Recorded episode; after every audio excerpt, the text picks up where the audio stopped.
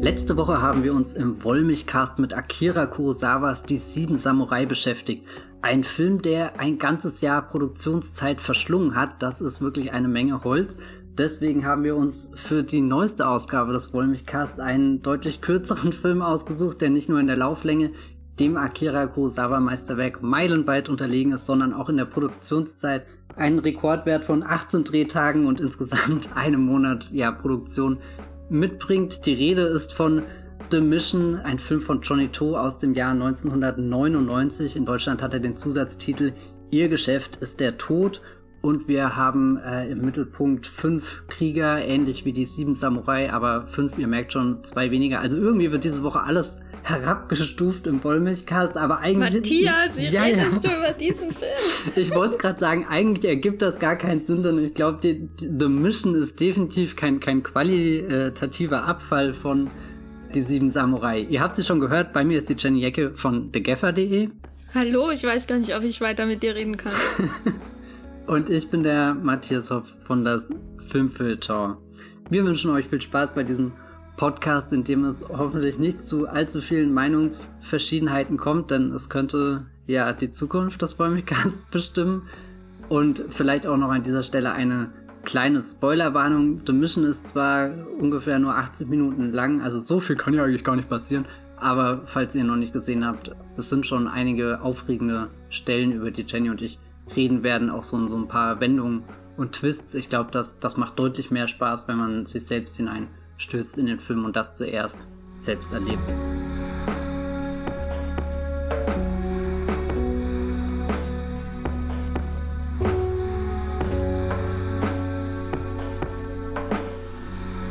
The Mission 1999. Johnny To war sehr beschäftigt, hat drei Filme ins Kino gebracht. Jenny, du hast gesagt, das ist sein hoffnungsvollster dieser drei Filme. Aber wenn ich mir die Prämisse anschaue, geht der doch eigentlich erstmal ziemlich düster los, oder? Ja, am Anfang steht der Anschlagsversuch auf einen Gangsterboss. Und dieser Gangsterboss sieht eigentlich nicht aus, wie wir uns vielleicht Gangsterbosse vorstellen oder wie sie vielleicht auch manchmal in Hongkonger Action- und Gangsterfilmen aussehen, sondern sieht eigentlich aus wie jemand, der irgendwo eine Firma hat. Sehr unscheinbar, nicht unbedingt einschüchternd.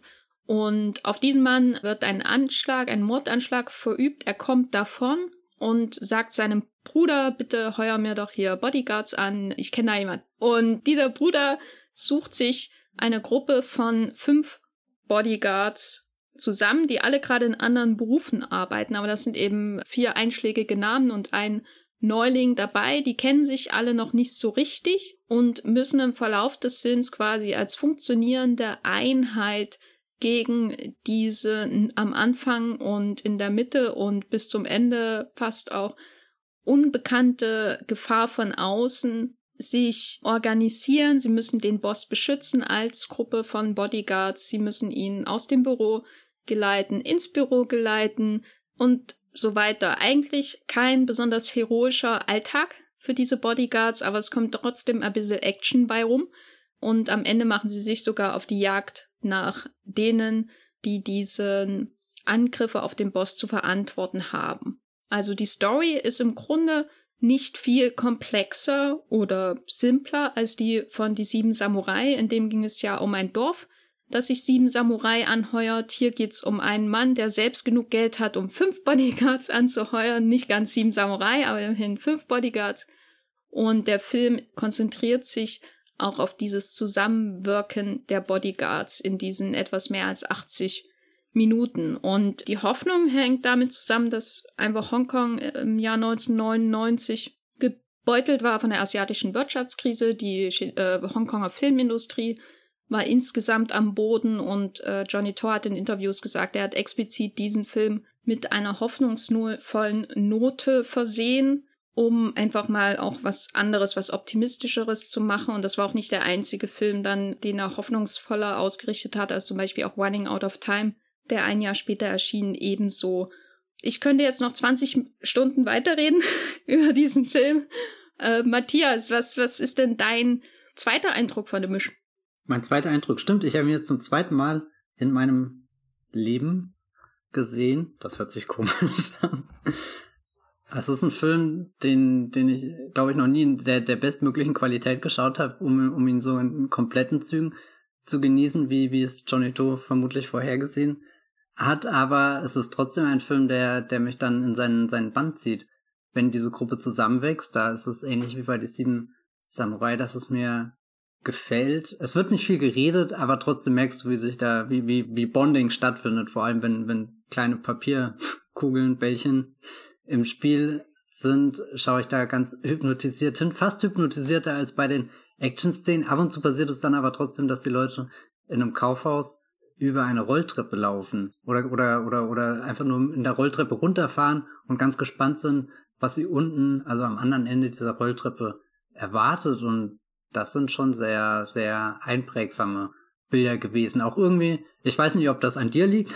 Johnny To ist ein Regisseur, den ich hauptsächlich durch dich kennengelernt habe, aber dadurch ist The Mission auch irgendwie für mich so, so, so ein Proto-Johnny To-Film geworden. Also wenn ihr an Johnny To denkt, dann, dann sind da Filme wie Throwdown und Sparrow können dazu meinen Favoriten, aber The Mission klingt da schon immer im Hinterkopf, wenn ich äh, vermutlich das, das große Referenzbild suchen würde.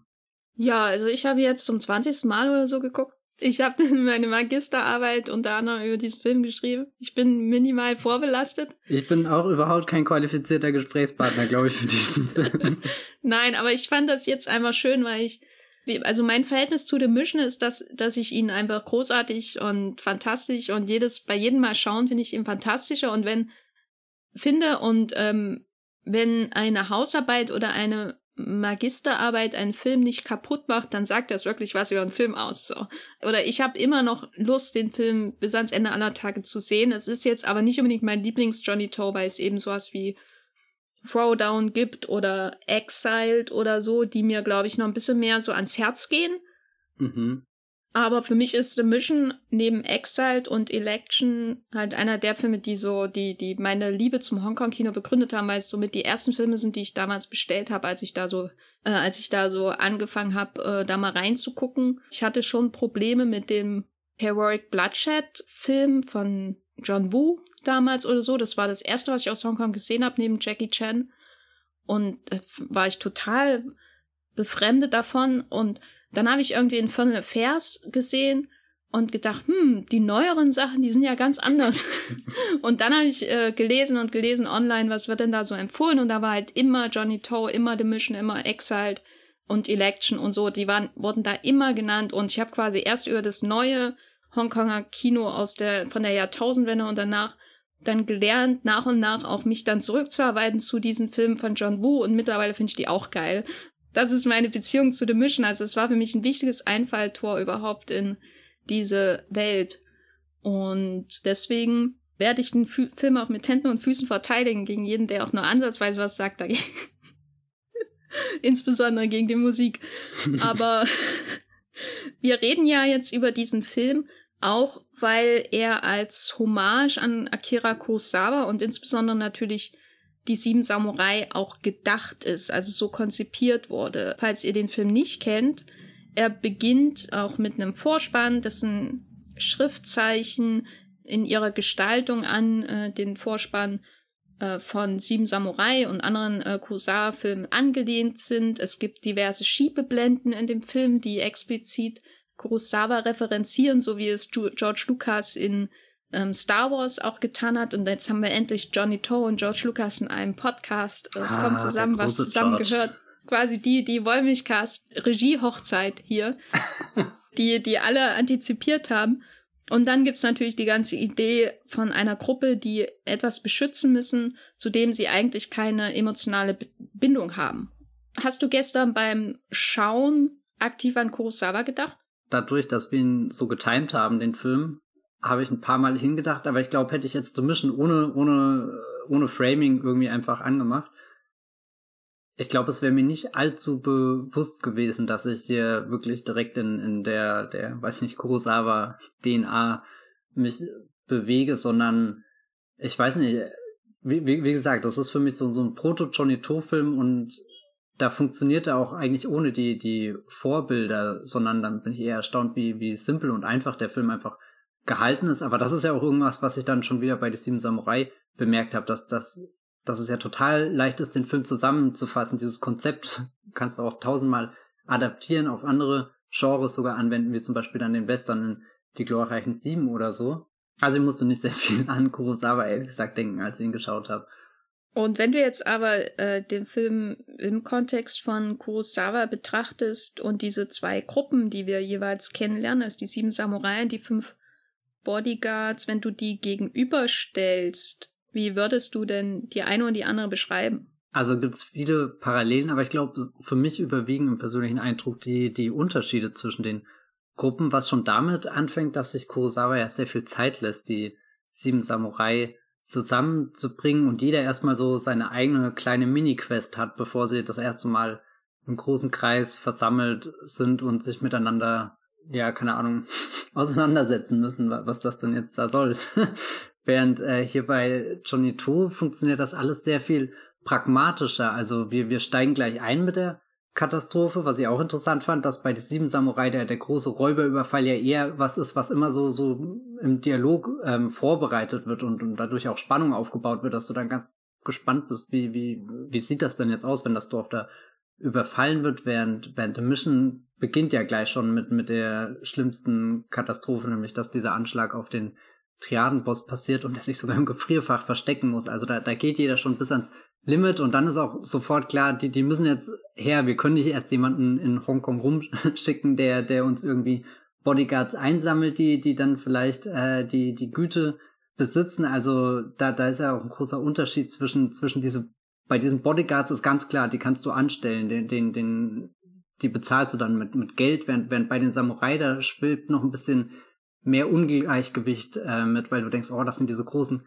Krieger und, und wir diese unterwürfigen Bauern geben die sich überhaupt mit, mit uns ab und so weiter. Da ist bei, bei äh, Johnny To viel schneller irgendwie dieses, dieses ja Angestelltenverhältnis, dieses Arbeitsverhältnis geklärt. Die kommen halt in einen Raum, werden daher bestellt, kennen sich alle auch nicht und, und da ist es dann sehr ähnlich wie bei den Sieben Samurai, aber so, so diese Zusammenführung, zack, die passiert einfach und dann steht auch schon der Chef vor ihnen, schüttelt ein paar die Hand, ein paar kennt er nicht und dann ist das jetzt so und, und dann wird eigentlich auch schon gleich hier losgefahren zum, zum Arbeitsplatz und wieder zurück zur, und, und, und. Also es, es geht alles deutlich schneller zu dem, zu dem Punkt, wo, wo die, die Bodyguards aktiv die Zielperson beschützen. Und da kommt ja eigentlich der Kurosawa-Film erst in seiner zweiten Hälfte hin. Wenn du dir die fünf Leute anschaust, wie sie am Anfang eingeführt werden, inklusive maximalem Nussverbrauch, von einem der Mitglieder. Äh, wie würdest du die denn charakterisieren, die fünf Typen? Vielleicht auch mit, mit der Frage, gibt es Parallelen dazu zu Sieben Samurai? Na, bei den Sieben Samurai haben wir ja drüber geredet, dass du so zwei, drei Standout-Figuren hast, die du ausführlich kennenlernst, die auch sehr differenzierte Charaktereigenschaften haben und dass der Rest der Gruppe eher so auf zwei, drei Stichworte reagiert. Da hatte ich das Gefühl, dass bei Chonito die Bodyguards ein bisschen gleichberechtigter sind, aber jetzt auch keiner raussticht, mit dem ich mich so komplett identifizieren kann oder oder der da der da als Figur irgendwie aus dieser Bodyguard-Hülle herausbricht. Also so so eine, eine seltsame Anonymität war da mit drin. Also ich kann jedem schon was zuweisen. Du hast gerade schon gesagt, einer sitzt drinnen mit einem riesen Berg voller gestellter Nüsse, die er da hineinfuttert. Und du fragst dich, wie lange sitzt er schon da? Und vor allem wie viele Nüsse hat er bei sich? Und dann kommen halt so die anderen rein, weißt du, der, der eine ist halt doch eher dann der, der, der Freundliche, der hier gleich die Zigaretten rumreichen will und merkt, okay, diese Runde ist nicht, äh, es ist jetzt nicht die, die bestgelaunte Runde, da, da will keiner Smalltalk machen oder so und, und der Gegenüber auf dem Tisch sitzt sie so, so die ganze Zeit sehr, sehr, sehr grimmig in sich, weiß nicht, fokussiert, konzentriert. Also es sind schon irgendwie fünf unterschiedliche Typen, aber ich sehe sie auch schon irgendwie in Action-Szenen, wie sie einfach im Hintergrund sterben. Und, und das fand ich sehr, sehr faszinierend. Während bei den Samurai ist irgendwie, da, da steckt mehr Leben an sich in den Figuren, was vielleicht auch einfach mit diesem, diesem, diesem Image einhergeht, dass es eben Samurai sind. Also da, da hast du schon irgendwie eine lange Geschichte bei ihnen, wenn, wenn so wie, wie diese Bodyguards bei, bei Junito in den Raum marschieren, bringen sie ja, wie gesagt, so eine Austauschbarkeit auch mit. Also so, sie sind nur da, um einen Zweck zu erfüllen und das ist diesen Triadenchef Boss zu, zu beschützen und entweder sind sie gut da drin oder nicht. Aber es sind doch schon klare Typen, oder? Also ja, ja, Typen schon, aber es ist nicht so wie wie ich habe den den jungen Samurai, der der dann da seine Liebesgeschichte noch mit mit dem Mädchen aus dem Dorf oder so hat, also irgendwie so so eine Figur, die die richtig ihr ihre eigene Dynamik besitzt. Ich weiß gar nicht, wie ich das gerade umschreiben soll. Na, sie sind vielleicht eher funktional gedacht ja. oder sie sind sehr profes sie sind halt professioneller. also in ihrer Anlage. Also wir lernen natürlich, dass der Anführer der Curtis, dass der eigentlich als Friseur arbeitet und der Roy ist, ähm, ja, der hat irgendwie so einen Nachtclub und dann gibt's noch den jungen Shin, das ist das Äquivalent zu dem jungen Samurai, der die Liebesgeschichte anfängt, aber hier seine verhängnisvolle Affäre mit der Frau des Bosses, die findet komplett offscreen statt. Also alle ähm, Szenen, die sie tatsächlich zusammen haben, sind eigentlich nicht besonders aussagekräftig. Und dann gibt es halt den Mike, der ist einfach der coole Scharfschütze vom Dienst. Der ist so ein bisschen vergleichbar vielleicht mit dem ultra ruhigen, ultra coolen, stoischen Samurai mhm. aus die sieben Samurai. Ja, dann gibt's den, der die Nüsse futtert, James, heißt er in der englischen Übersetzung. Immer, die haben natürlich noch andere Namen im Original. Und der zeichnet sich dadurch aus, dass er Waffen besorgen kann und wie gesagt einen unglaublichen Nusskonsum hat. Ich war mir nicht ganz sicher, sind es Pistazien, Erdnüsse oder irgendwelche Kerne oder so, aber ich würde sagen, einfach bewundernswert in der Art und Weise, wie er, wie er das in seinen Taschen verstecken kann und wie wenig Interesse er dafür hat, die Tische von anderen Menschen zu verschmutzen mit den Höhlen. Ich alleine über den könnte ich ja schon 20 Minuten reden. Ja, stimmt. Ge geht er jetzt einfach raus und lässt diesen, diesen Haufen da auf dem Tisch liegen und, und erwartet, dass den jemand anderes wegmacht? Ich meine, ich glaube, wer, wer ist er denn eigentlich? Was, was denkt er denn da? Also. Ja, na, das ist so, was so ein bisschen die, dieses geschniegelte Bild von der Professionalität immer ein bisschen sprengt, ne? Dass er da rumgeht und in den äh, Konferenzsaal seines zukünftigen Bosses geht und den voll saut mit Nusshüllen oder was auch immer das ist, ne? Und sonst geht es da immer um Genauigkeit in dieser Arbeit und da, um darum, äh, möglichst effizient zu arbeiten. Und das ist, glaube ich, generell auch die Art der Charakterisierung der Figuren. Ist, äh, die funktio funktioniert nach einem ähnlichen Prinzip. Eine Szene reicht, um schon alles einschätzen zu können, was du über diese Person wissen musst, im Grunde. Es ist aber schon so, so ein kleines, schönes Bauteilchen, einfach um auch so, so eine Aura aufzubauen, die er, die er mit sich umherträgt. Also du, du hast ganz anderen Respekt vor ihm, wenn du ihn da sitzen siehst und weißt, okay, egal wie cool du bist, du wirst nie so cool sein wie die Nuss, der ja gleich äh, auspackt und sich in den Mund stopft und die, die, die Schalen auf, auf seinen großen, großen Schalenberg äh, legt. Also so die, die, die Gruppendynamik ist ja am Anfang schon eher, eher angespannt. Also sind alle professionell und wissen, okay, sie, sind, sie arbeiten halt jetzt für den, den Chef hier. Da, da, da ist ganz klar, wie, wie die, die Machtverteilung läuft, aber untereinander ist es ja noch nicht so, als würden sie jetzt gleich den nächsten Abend gemeinsam einen trinken gehen. Und da hatte ich das Gefühl, dass die sieben Samurai bei Kurosawa zwar auch noch nicht gleich alle zusammengekommen sind, aber zumindestens gegenüber ihren Arbeitgebern in Anführungsstrichen schon eher verbündet gleich aufgetreten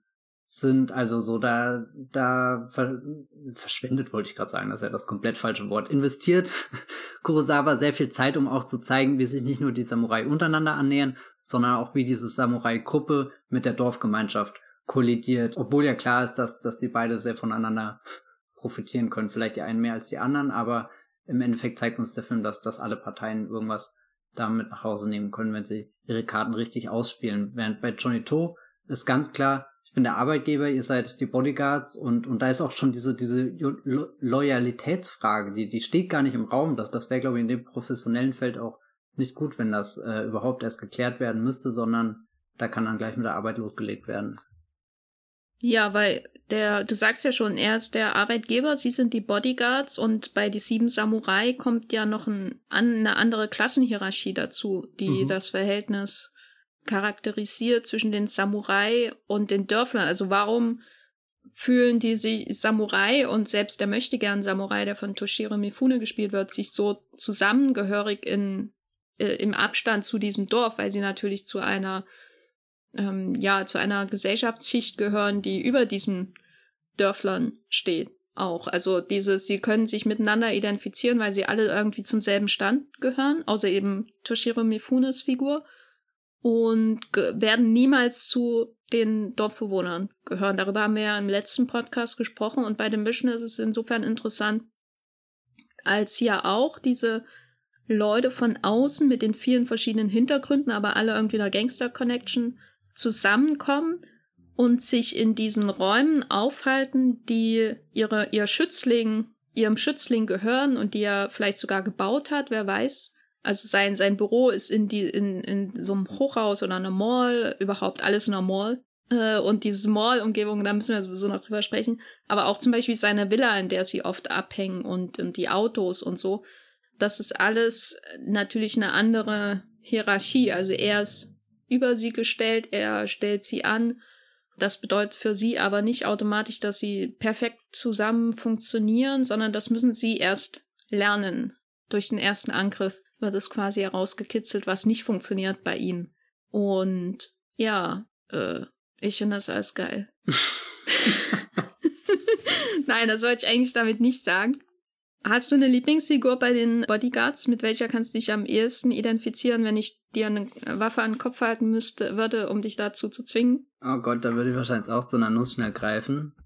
Nee, ich, ich finde es sehr schwer. Also da, da, da habe ich mir bei den sieben Samurai leichter getan, Zugang bei den Figuren zu finden, während bei denen dachte ich alle, nee, sie, sie sind vor allem diese Anzüge und diese Waffen, die sie tragen. Das ist auch schon sehr viel Teil von ihrem Charakter und, und ich finde das überhaupt nicht problematisch, weil das ist ja vielleicht sogar diese, diese, diese Professionals in den Filmen auf, auf ihr, ihr Äußerstes gebügelt und, und also fast noch, noch mehr bei, bei Michael Mann, wenn, wenn der dir ein Professional vorstellt, da kriegst du ja gleich, weiß nicht, mit, mit dem Blick in Colin Farrells Augen, da, da passiert ja weiß nicht was im Universum. Und, und all das ist bei, bei Johnny To total auf das Notwendigste reduziert. Also dieser Film ist so, so schlank und, und deswegen also es ist auch, wie du schaust die Laufzeit an und denkst dir, hey, wie soll denn das mit so einem Epos wie die sieben Samurai mithalten? Aber es ist völlig egal, wie lang die Laufzeit ist, weil, weil diese 80 Minuten dann trotzdem so, so, so ultimativ und so, so essentiell auch irgendwie wirken. Also da, da habe ich schon sehr viel Bewunderung für den Film, wo, wo nichts verschwendet wirkt. Also ich kann das alles ähm, nachvollziehen, auch dass die Leute so reduziert sind auf ihre Anzüge und ihre Funktion natürlich äh, in dieser Unterwelt, die sehr aussieht wie einfach eine ganz normale Firmenwelt, bis man die Gesetze kennenlernt. Und muss aber trotzdem sagen, dass ich, oder was ich immer an wahnsinnig faszinierend finde, und wie so ein kleiner Führungskräfte-Workshop in Filmform äh, äh, ist wie die Art und Weise, wie die, die Anführerfigur Curtis, das lernt man auch erst nach und nach kennen, aber wie die quasi ausmacht, wo die Probleme liegen in der Gruppe, warum funktioniert die bei dem ersten Angriff nicht? Mhm. Ne? Warum rennt der eine weg, obwohl er sagt, bleib hier und macht den Motor an und stattdessen rennt der eine weg und jagt den, den Angreifer und so. Und am Ende muss er mit dem Taxi zur Villa zurückfahren und schlägt einen Anführer der Gruppe zusammen. Die absolute so. Demütigung. absolute Demütigung. Und ähm, wir werden über die Action-Set-Pieces natürlich noch sprechen, aber ich finde das immer wahnsinnig interessant, wie, wie, wie natürlich auch effizient, aber wie komplex gleichzeitig ähm, so diese Gruppe durch diese Führungsfigur äh, nach und nach zusammengeschmiedet wird. Also indem er natürlich dann äh, zu dem Konkurrenten geht, äh, von dem heißblütigen Kollegen äh, und dem die Killer aufschlitzt und so dem heißblütigen Kollegen die die Probleme wegnimmt. Ne? Also diese Art und Weise, wie ohne Dialoge größtenteils kommuniziert wird, dass da eine unglaublich aufmerksame Beobachtung des Gegenübers stattfindet. Also er sieht sofort, warum der Typ so auf 180 ist die ganze Zeit und dadurch das ganze Gruppengefüge in Gefahr bringt. Das finde ich immer ähm, hochspannend. Weißt du, was ich meine? Ja, das heißt aber dann auch, ist Curtis ganz klar deine Lieblingsfigur. Na, ich finde ihn im Zusammenspiel mit der Figur von äh, Francis Hm, äh, wird er, glaube ich, ausgesprochen, halt der wütende. Roy. Roy, genau. Die beiden zusammen, also das ist für mich immer das Herz der ganzen Geschichte. Ja. Die anderen sind auch cool, besonders Lam Suet, der immer die, die Nüsse futtert und so ähm, sowieso ein ganz toller Charakterdarsteller. Aber die beiden zusammen, das ist wie Yin und Yang, weißt du? Also der mhm. eine ist total zurückgenommen und analytisch und der andere platzt immer über in jeder Szene und die Blicke auch, die er ihm zuwirft, als er ihm da in der ersten Schießerei sagt, hier, bitte mach das Auto an, äh, obwohl du gleich angeschossen wirst, wenn du das machst.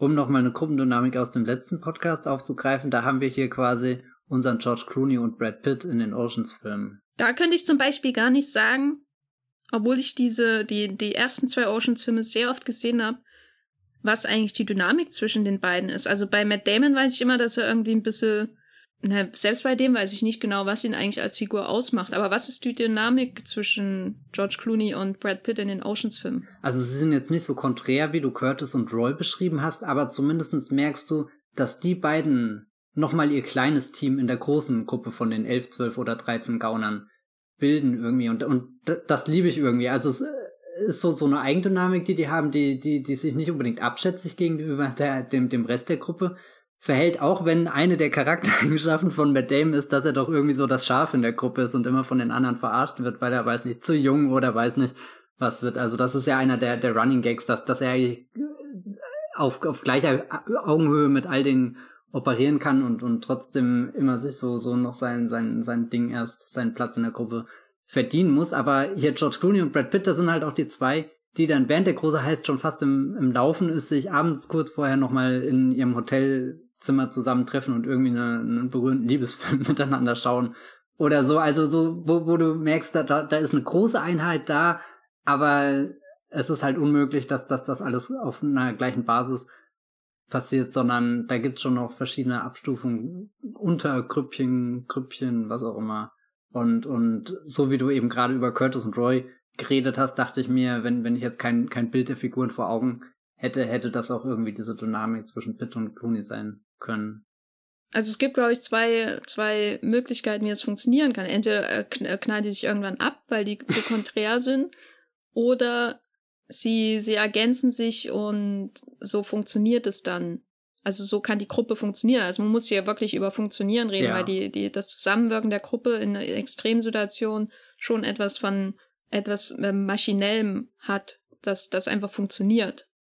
Das wird ja dann auch durch sowas wie die Rolltreppe zum Beispiel so ein bisschen verbildlicht. Diese, ja, so, so, so wirkt wie, wie Erweiterung eigentlich fast schon von, von diesem automatischen Prozess der Vorwärtsbewegung, die in dem Film drin ist. Weil du gerade dieses maschinell gesagt hast, ich finde da total erstaunlich in einem Mission die Szene, wo, wo später so die Stimmung ein bisschen down ist, alle sind angespannt und, und dann kommt, äh, ausgerechnet der Chef kommt rein und bietet ihnen doch alle erstmal den Kaffee, den Tee an und, und keiner weiß irgendwie, wie er so reagieren soll oder will auch gar nicht reagieren oder hat das Gefühl, dass es jetzt falsch zu reagieren und, und auf einmal ist aber auch der, der, der Chef da so, so total drauf und dran, ein bisschen so, so ein Smalltalk-Atmosphäre zu schaffen, die aber gar kein, weiß nicht, die gar nicht angenommen wird von dieser Maschine. Also wie als wäre fast schon so, so eine Überforderung da, dass man, dass das jetzt auch gar keinen Platz hat, weil es gibt deutlich dringendere Probleme, die, die zu regeln sind. Den Kaffee können wir irgendwann später trinken.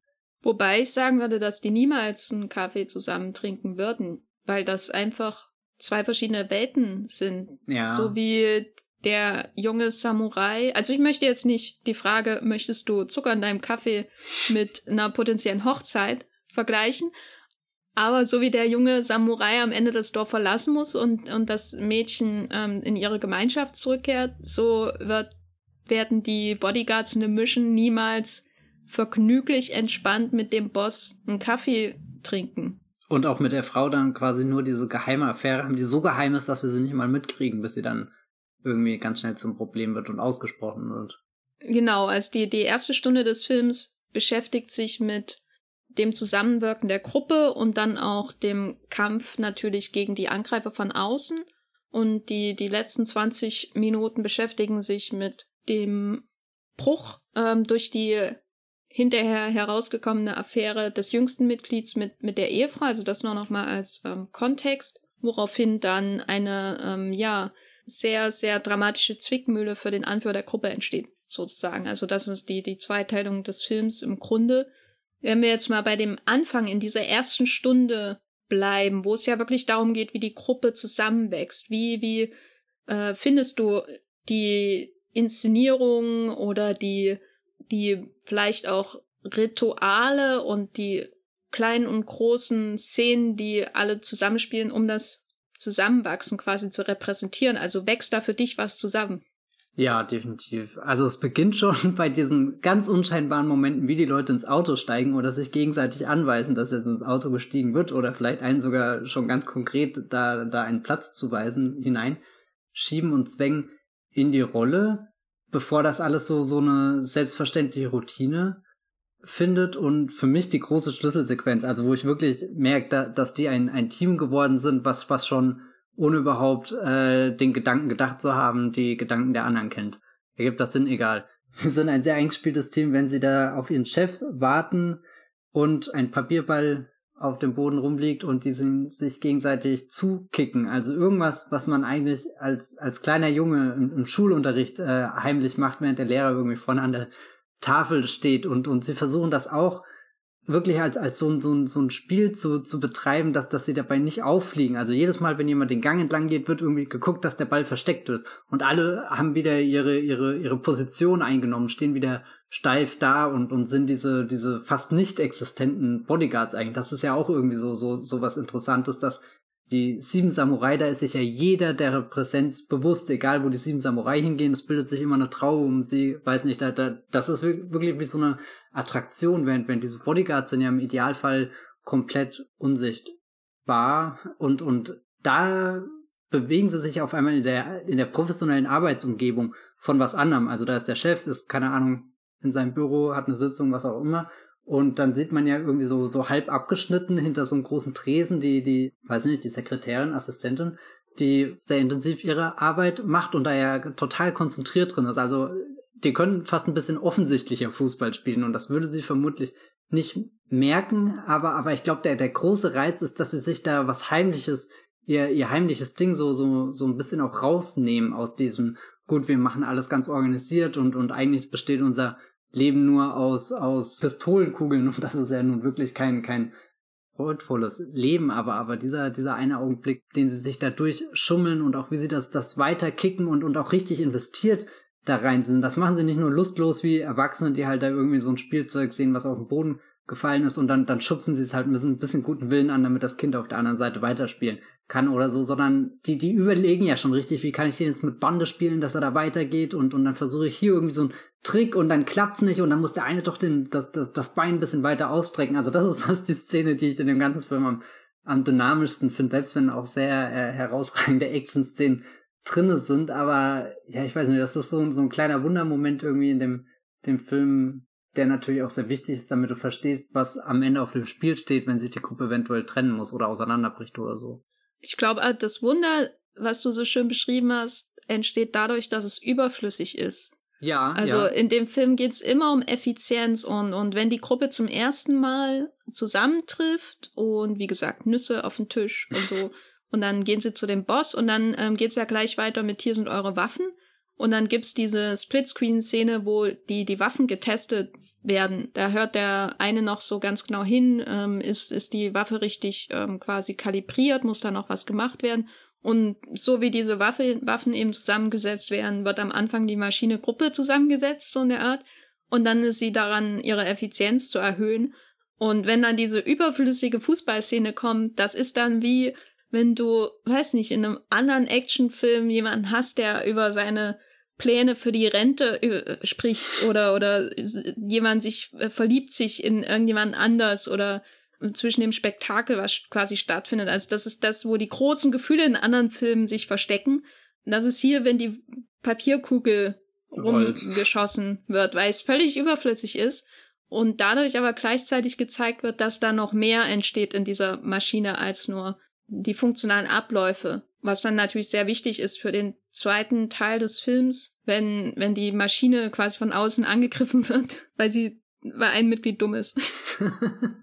nee, also die, die Fußballszene, da, da geht mir immer das Herz auf. Das ist wirklich äh, höchste, höchste ähm, Romantik, die da stattfindet. Und das ausgerechnet mit einer Papierkugel eigentlich können die sich auch alle umarmen und, und schmachten und es könnte in mir gar keine höheren Gefühle mehr auslösen. Ich habe immer das Gefühl, wenn die Szene ununterbrochen so weitergegangen wäre, wäre wär das genau, genau darin geendet, dass sie immer mehr zusammengerückt sind, weil es passiert ja eher so, so, am Anfang steht da so, so ein zögerliches Kicken und die Bewegungen werden ja dann auch immer deutlicher, expliziter, irgendwie fast schon formvollendet, wenn sie da so richtig ausholen. Also so, so, du traust dir am Anfang nicht ganz aufs Feld zu treten, da sind viele Menschen außenrum, Scheinwerfer, oh mein Gott, das ist alles erschlagend. Aber irgendwann ist dann nur noch das Spiel und du siehst den Ball und oh Gott, ich rede gerade, als wäre ich total der Fußballfan. ich habe ehrlich gesagt gar keine Ahnung davon. Aber, aber da seht ihr, was Johnny To äh, alles mit einer Szene anstellen kann. Ist sie denn in einer Einstellung gedreht, überlege ich gerade? Ich glaube, relativ lang und dann gibt's irgendwann einen größeren Schnitt, wenn jemand mal genauer ansetzt. Das kann sein, weil ich mag auf alle Fälle diese, dieses Grundsetup, was er, was er für die Einstellung wählt, also dass du den, den langen, aber eckigen Gang irgendwie, also es ist nicht ein Gang, der gerade durchgeht, sondern da sind schon so ein paar Kurven, ist jetzt vielleicht ein großes Wort, aber es, es wirkt sehr abenteuerlich, fast so wie äh, ein Parcours auch, wo du, wo du diesen Ball, diesen Spaß durchbringen musst. Also eigentlich weißt du, dass das nicht deine Welt ist, dass, dass, dass du eben normal Leute tötest oder Leute beschützt oder irgendwas, irgendwas machst, was definitiv nicht damit zu tun hat. Und aber, aber diese Papierkugel schaffen sie dann eben auch dadurch, dass sie Bande spielen. Also das nehmen sie sich wirklich raus. Das ist sehr schön. Sollten sie öfter machen. Bitte Spin-off. Wobei die paar Bande, weil du die erwähnst und die dich so beeindruckt hast, und das kann, hat, und das kann ich auch absolut nachvollziehen, die ba das Bandenspiel mit der Papierkugel und ich habe jetzt wirklich das Gefühl, wenn jemand den Film nicht gesehen hat, dann erwartet er hier irgendwie die größten, größte Fußballszene aller Zeiten und ja, die ist es, aber trotzdem, das, das drückt natürlich auch so ein bisschen was aus über ihre Cleverness mhm. im Einsatz dann später. Wenn dann die, die Mall-Szene tatsächlich kommt, die die einfach die größte Szene ist. Ich habe es schon im Vorgespräch, glaube ich, gesagt. Das ist einfach das Größte, was Johnny To jemals gedreht hat. Tut mir leid an alle Fans von anderen Filmen von ihm. Aber da sieht man dann ja auch, wie sie alle nicht nur zusammenwirken, sondern eben auch ähm, clever zusammenwirken, wie sie ihre Energien richtig verteilen, also die Kräfte, die ihnen zur Verfügung stehen, um sich ab, äh, zu, zu wehren gegen die Angreifer von außen und so. Und das Bandenspiel gehört natürlich da ein bisschen mit dazu. Also es drückt gleichzeitig was über die herzerwärmende Verbrüderung dieser Menschen aus, aber es drückt auch etwas aus über ihre wachsende Perfektion als Gruppe in Kampf oder in Verteidigungshaltung gegen die, die Angreifer von außen. Das ist fast so wie beim Billardspielen, wenn, wenn die Leute anfangen, so, so ultra umständliche Moves zu machen, um die Kugel, äh, Kugel da reinzubringen, obwohl es deutlich einfacher gewesen wäre, aber du bist halt einfach auf diesem Pro-Level. Ich glaube, wenn John Woo den Film inszeniert hätte, dann hätten wir auch wirklich noch gesehen, wie eine Kugel mit Bande geschossen worden wäre oder sowas. Ja, dann wäre wahrscheinlich auch eine Taube aufgestiegen in der Fußballszene. die hätten die Taube irgendwie. mit Bande weggekriegt. Oh Gott. Wenn wir über die Verbrüderung reden, dann müssen wir natürlich auch über die verschiedenen Action-Szenen reden, die wir in diesem Film haben. Es ist ja ein Actionfilm, genau wie auch zum Teil zumindest die Sieben Samurai ein Actionfilm ist. Und ein Actionfilm ist es, der sehr stark von einer Szene aus die Sieben Samurai beeinflusst ist und ähm, wahrscheinlich auch dem Finale von Sanjuro, nämlich der Szene, die, über die wir auch im letzten Podcast gesprochen haben, in den super awesome Deadpan Samurai äh, gegen seinen Herausforderer kämpft. Erzmist Hol Holzstab ihn äh, theoretisch besiegt, aber der andere kann das nicht auf sich sitzen lassen. Also forderte ihn da auf, das mit äh, scharfen Waffen nochmal zu tun. Und dann gibt es diese lange Szene der Stille und des Stillstands, bevor eine sehr ein sehr schneller Schwung mit dem Schwert zum Tod des Gegners führt. Und das ist ja ein großer Einfluss gewesen auf The Mission und beeinflusst auch sehr stark die Action, die wir in diesem Film haben. Und es beginnt ja gleich am Anfang nach dem Vorspann. Wir sehen den Titel, den chinesischen Titel, der übersetzt sowas wie Gunfire äh, bedeutet und hören die Schüsse und dann sind wir gleich am Anfang bei dem ersten Attentatsversuch auf den Boss. Die Gruppe ist da noch nicht da, sondern nur der Boss und sein feiger Beschützer, der abhaut. Und was sagt uns diese erste Szene über das, was folgen wird? Ich habe ja schon vorhin gesagt, dass ich es interessant finde, dass die Szene überhaupt drin ist, weil du dann gleich schon merkst, wie, wie, wie rabiat die Gefahr ist. Also es bietet sich einerseits eine schöne, schöne Jurassic Park Referenz an, wenn durch die Kücheneinrichtung getrampelt wird, wobei es nicht so unheimlich ist wie in Jurassic Park. Es ist schon deutlich viel mehr Krach und Action und ja, einfach dieses gnadenlose Rumgeballer, plus du hast ja auch noch den Moment, wo erstmal nur die Schüsse fallen und du noch gar nicht so richtig mitkriegst, wie sieht's denn jetzt aus? Und sobald uns Johnny To das Bild wieder zeigt, ist ja auch schon ein Großteil der Verwüstung angerichtet, aber noch längst nicht das, das Maximum. Und wir haben schon die Gegner, die kein Problem damit haben, einfach zu warten. That's right, ja. Bis, bis jemand kommt und sich abknallen lässt. Also es geht hier nicht um einfach reinplatzen und, und wir ballern jetzt alles nieder, obwohl die Schüsse auf der Tonspur schon extrem einfach so die Tonspur zerreißen auch. Also das ist eben was Rabiates, was du auch gesagt hast. Es geht auch um Geduld in dieser ersten Action-Szene. Und mm, ja, da steckt auch so ein bisschen der ganze Film mit drin. Also es ist, äh, es wird quasi der Stil gesetzt von dem, was folgen wird. Und was natürlich auch interessant ist, dass wir die, die, die Bösewichte gleich sehen oder den einen, der sehr markant ist und der sowas wie der, ja, sowas wie die, die Spiegelversion ist vielleicht auch von, von unseren eigenen Bodyguards. Je mehr wir von ihm sehen, bis dann zum Ende hin, äh, wenn er ihnen gegenüber sitzt. Und man könnte sich dann schon vorstellen, dass er auch in der Gruppe funktionieren könnte, oder? Er hätte vielleicht auch einen Anruf bekommen, wenn die Dinge anders ausgesehen hätten.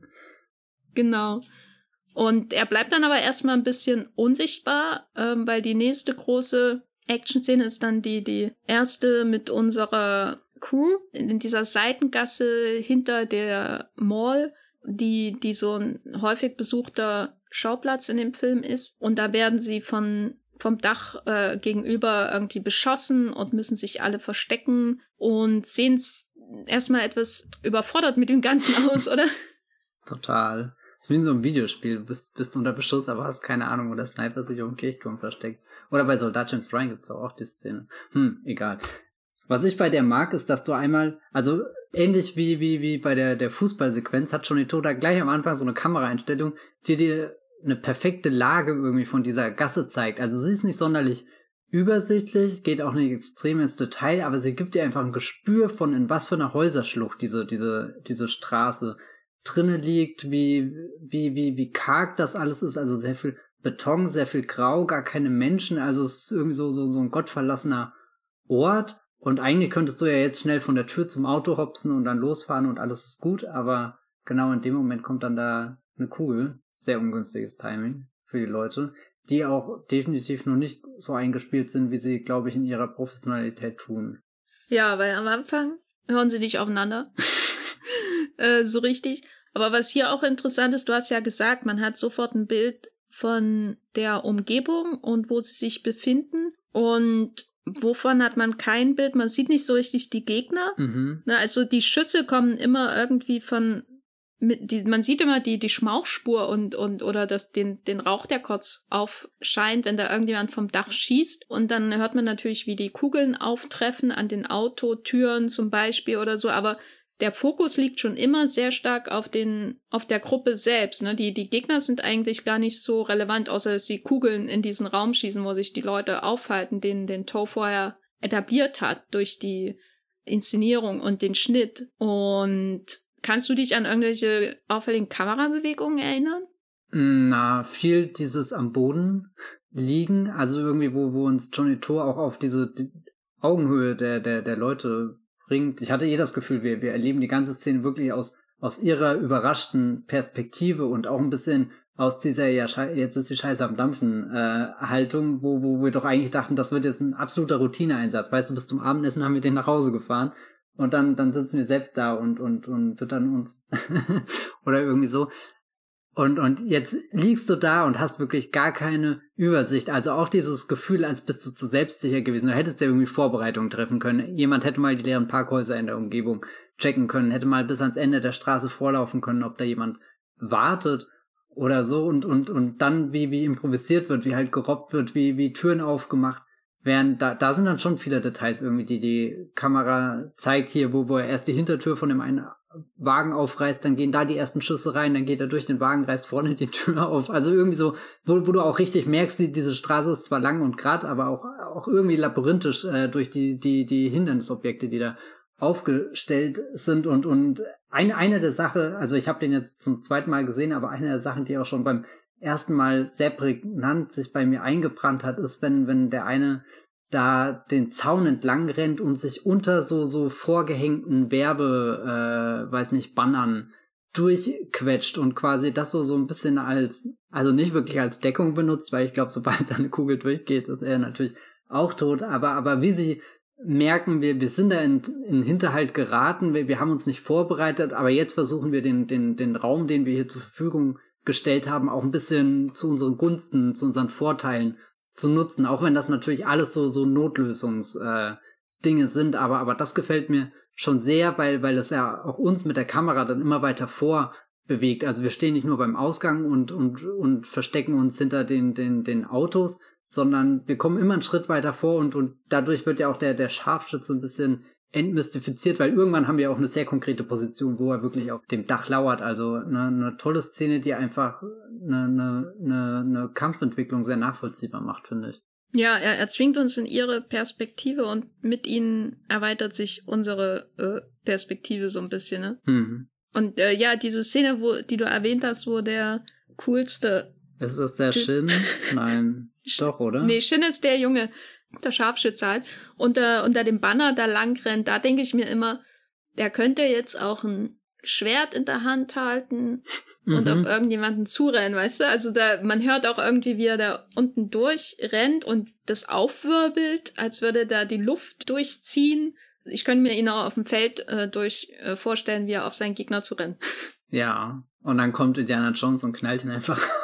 äh, genau, auch eine schöne Szene von Stillstand und Bewegung aus in Jäger des verlorenen Schatzes. Ja, aber Stillstand und Bewegung, das, das schöne äh, Main-Theme der Arbeit dieser Bodyguards und die Inszenierung, der Inszenierung dieses Films äh, kommt natürlich dann sehr stark zum Tragen, wenn sie in dem Kaufhaus sind ähm, eine Szene, die ich mag. Auf einer Skala von 1 bis 10 wäre das schon eine 7, oder? Ach, das wäre, glaube ich, so eine 15 oder so. also ich war ja in dem Kaufhaus, das muss ich dann mindestens einmal erwähnen, weil nur deswegen war ich ja dort, nein, äh, um das später mal in einem Podcast zu erwähnen. Und äh, es äh, wurde seitdem natürlich ein bisschen umgebaut und so und es ist schon bemerkenswert, wie cool er das Kaufhaus aussehen lässt. So, mhm. also jedes Kaufhaus, wenn du danach in ein richtiges Kaufhaus gehst, stinkt ja einfach nur ab. Und gleichzeitig jedes Mal, wenn ich auf einer Rolltreppe bin in der Be Mall of Berlin, stelle ich mir vor, boah, so wie die hier die Rolltreppen gebaut haben, kannst du gar nicht so eine Schießerei machen wie in The Mission, ne? weil die nicht gegenüber sind voneinander. Hast du mal darüber nachgedacht? Das sind wichtige Fragen, Matthias. Ja, darüber habe ich echt noch nicht nachgedacht und das ist halt einfach vertanes Potenzial, weil es werden ja schon unfassbar viele Actionfilme dann in Deutschland co-produziert und dann rennt Hitman irgendwie hier durch Berlin oder Liam Neeson bekommt mal wieder einen Anruf und macht sich daraufhin auf die Jagd. Also es ist schon schon vertanes Rolltreppenpotenzial in dieser Stadt. Also als Undine ihren Vortrag da gehalten hat, das hat sie nicht bemängelt. ja, die Berliner Stadtentwicklung in Sachen Malls ist schon katastrophal. Ich, ich prangere das, das wirklich an. Meine Frage ist, als du da im Urlaub warst und diese Mall angeschaut hast, hast du auch so Bilder gemacht, wo du das Still quasi aus dem Film genommen hast und in die echte Umgebung reingesetzt hast? Ich hatte leider keine Stills dabei, sondern ich habe nur mich äh, da reingestellt und dann nach einer Weile dachte ich, sieht das jetzt komisch aus, wenn ich hier Fotos von einem Kaufhaus mache, sieht das so aus, als plane ich einen Anschlag. Was, was erwarten die Leute, wenn sie mich da sehen? Weil äh, ich war natürlich zugegebenermaßen die einzige Person, die da einfach gaffend äh, die Rolltreppen angeschaut hat. Ne? Ja, okay. Das, Weiß nicht. Ich, ich bin auch drauf gefahren äh, und habe nicht meinen Polizistenhut geworfen und auch nicht ähm, geschossen, zum Glück. Ähm, Andere Leute gehen in Freizeitparks, um mit der Achterbahn zu fahren. genau. Es ist auf jeden Fall eine surreale, also eine, eine surreal ist übertrieben, aber es ist eine seltsame Erfahrung, weil es gleichzeitig auch sehr ernüchternd ist, weil der Raum niemals so aussehen wird wie in diesen 18 oder zwei Tagen, die sie genutzt haben, um diese Mall-Szene zu drehen. Also erstens natürlich, weil sie umgebaut wurde, aber zweitens natürlich, weil der Raum leer ist. Die haben das irgendwann wahrscheinlich nachts gedreht und das ist eine einzigartige Atmosphäre. Und wenn du, selbst wenn ich 99 da reingegangen wäre, hätte es nicht so ausgesehen. Weißt du, was ich meine? Also es ist irgendwie ernüchternd und äh, es ist immer noch so, als wären das zwei völlig verschiedene Räume, der ja. in dem Film und der, in dem ich war. Diese Erfahrung habe ich gemacht, als ich hier äh, diese U-Bahn-Station war, wo sie Resident Evil gedreht haben, da Bundestag oder wo das in der Nähe ist.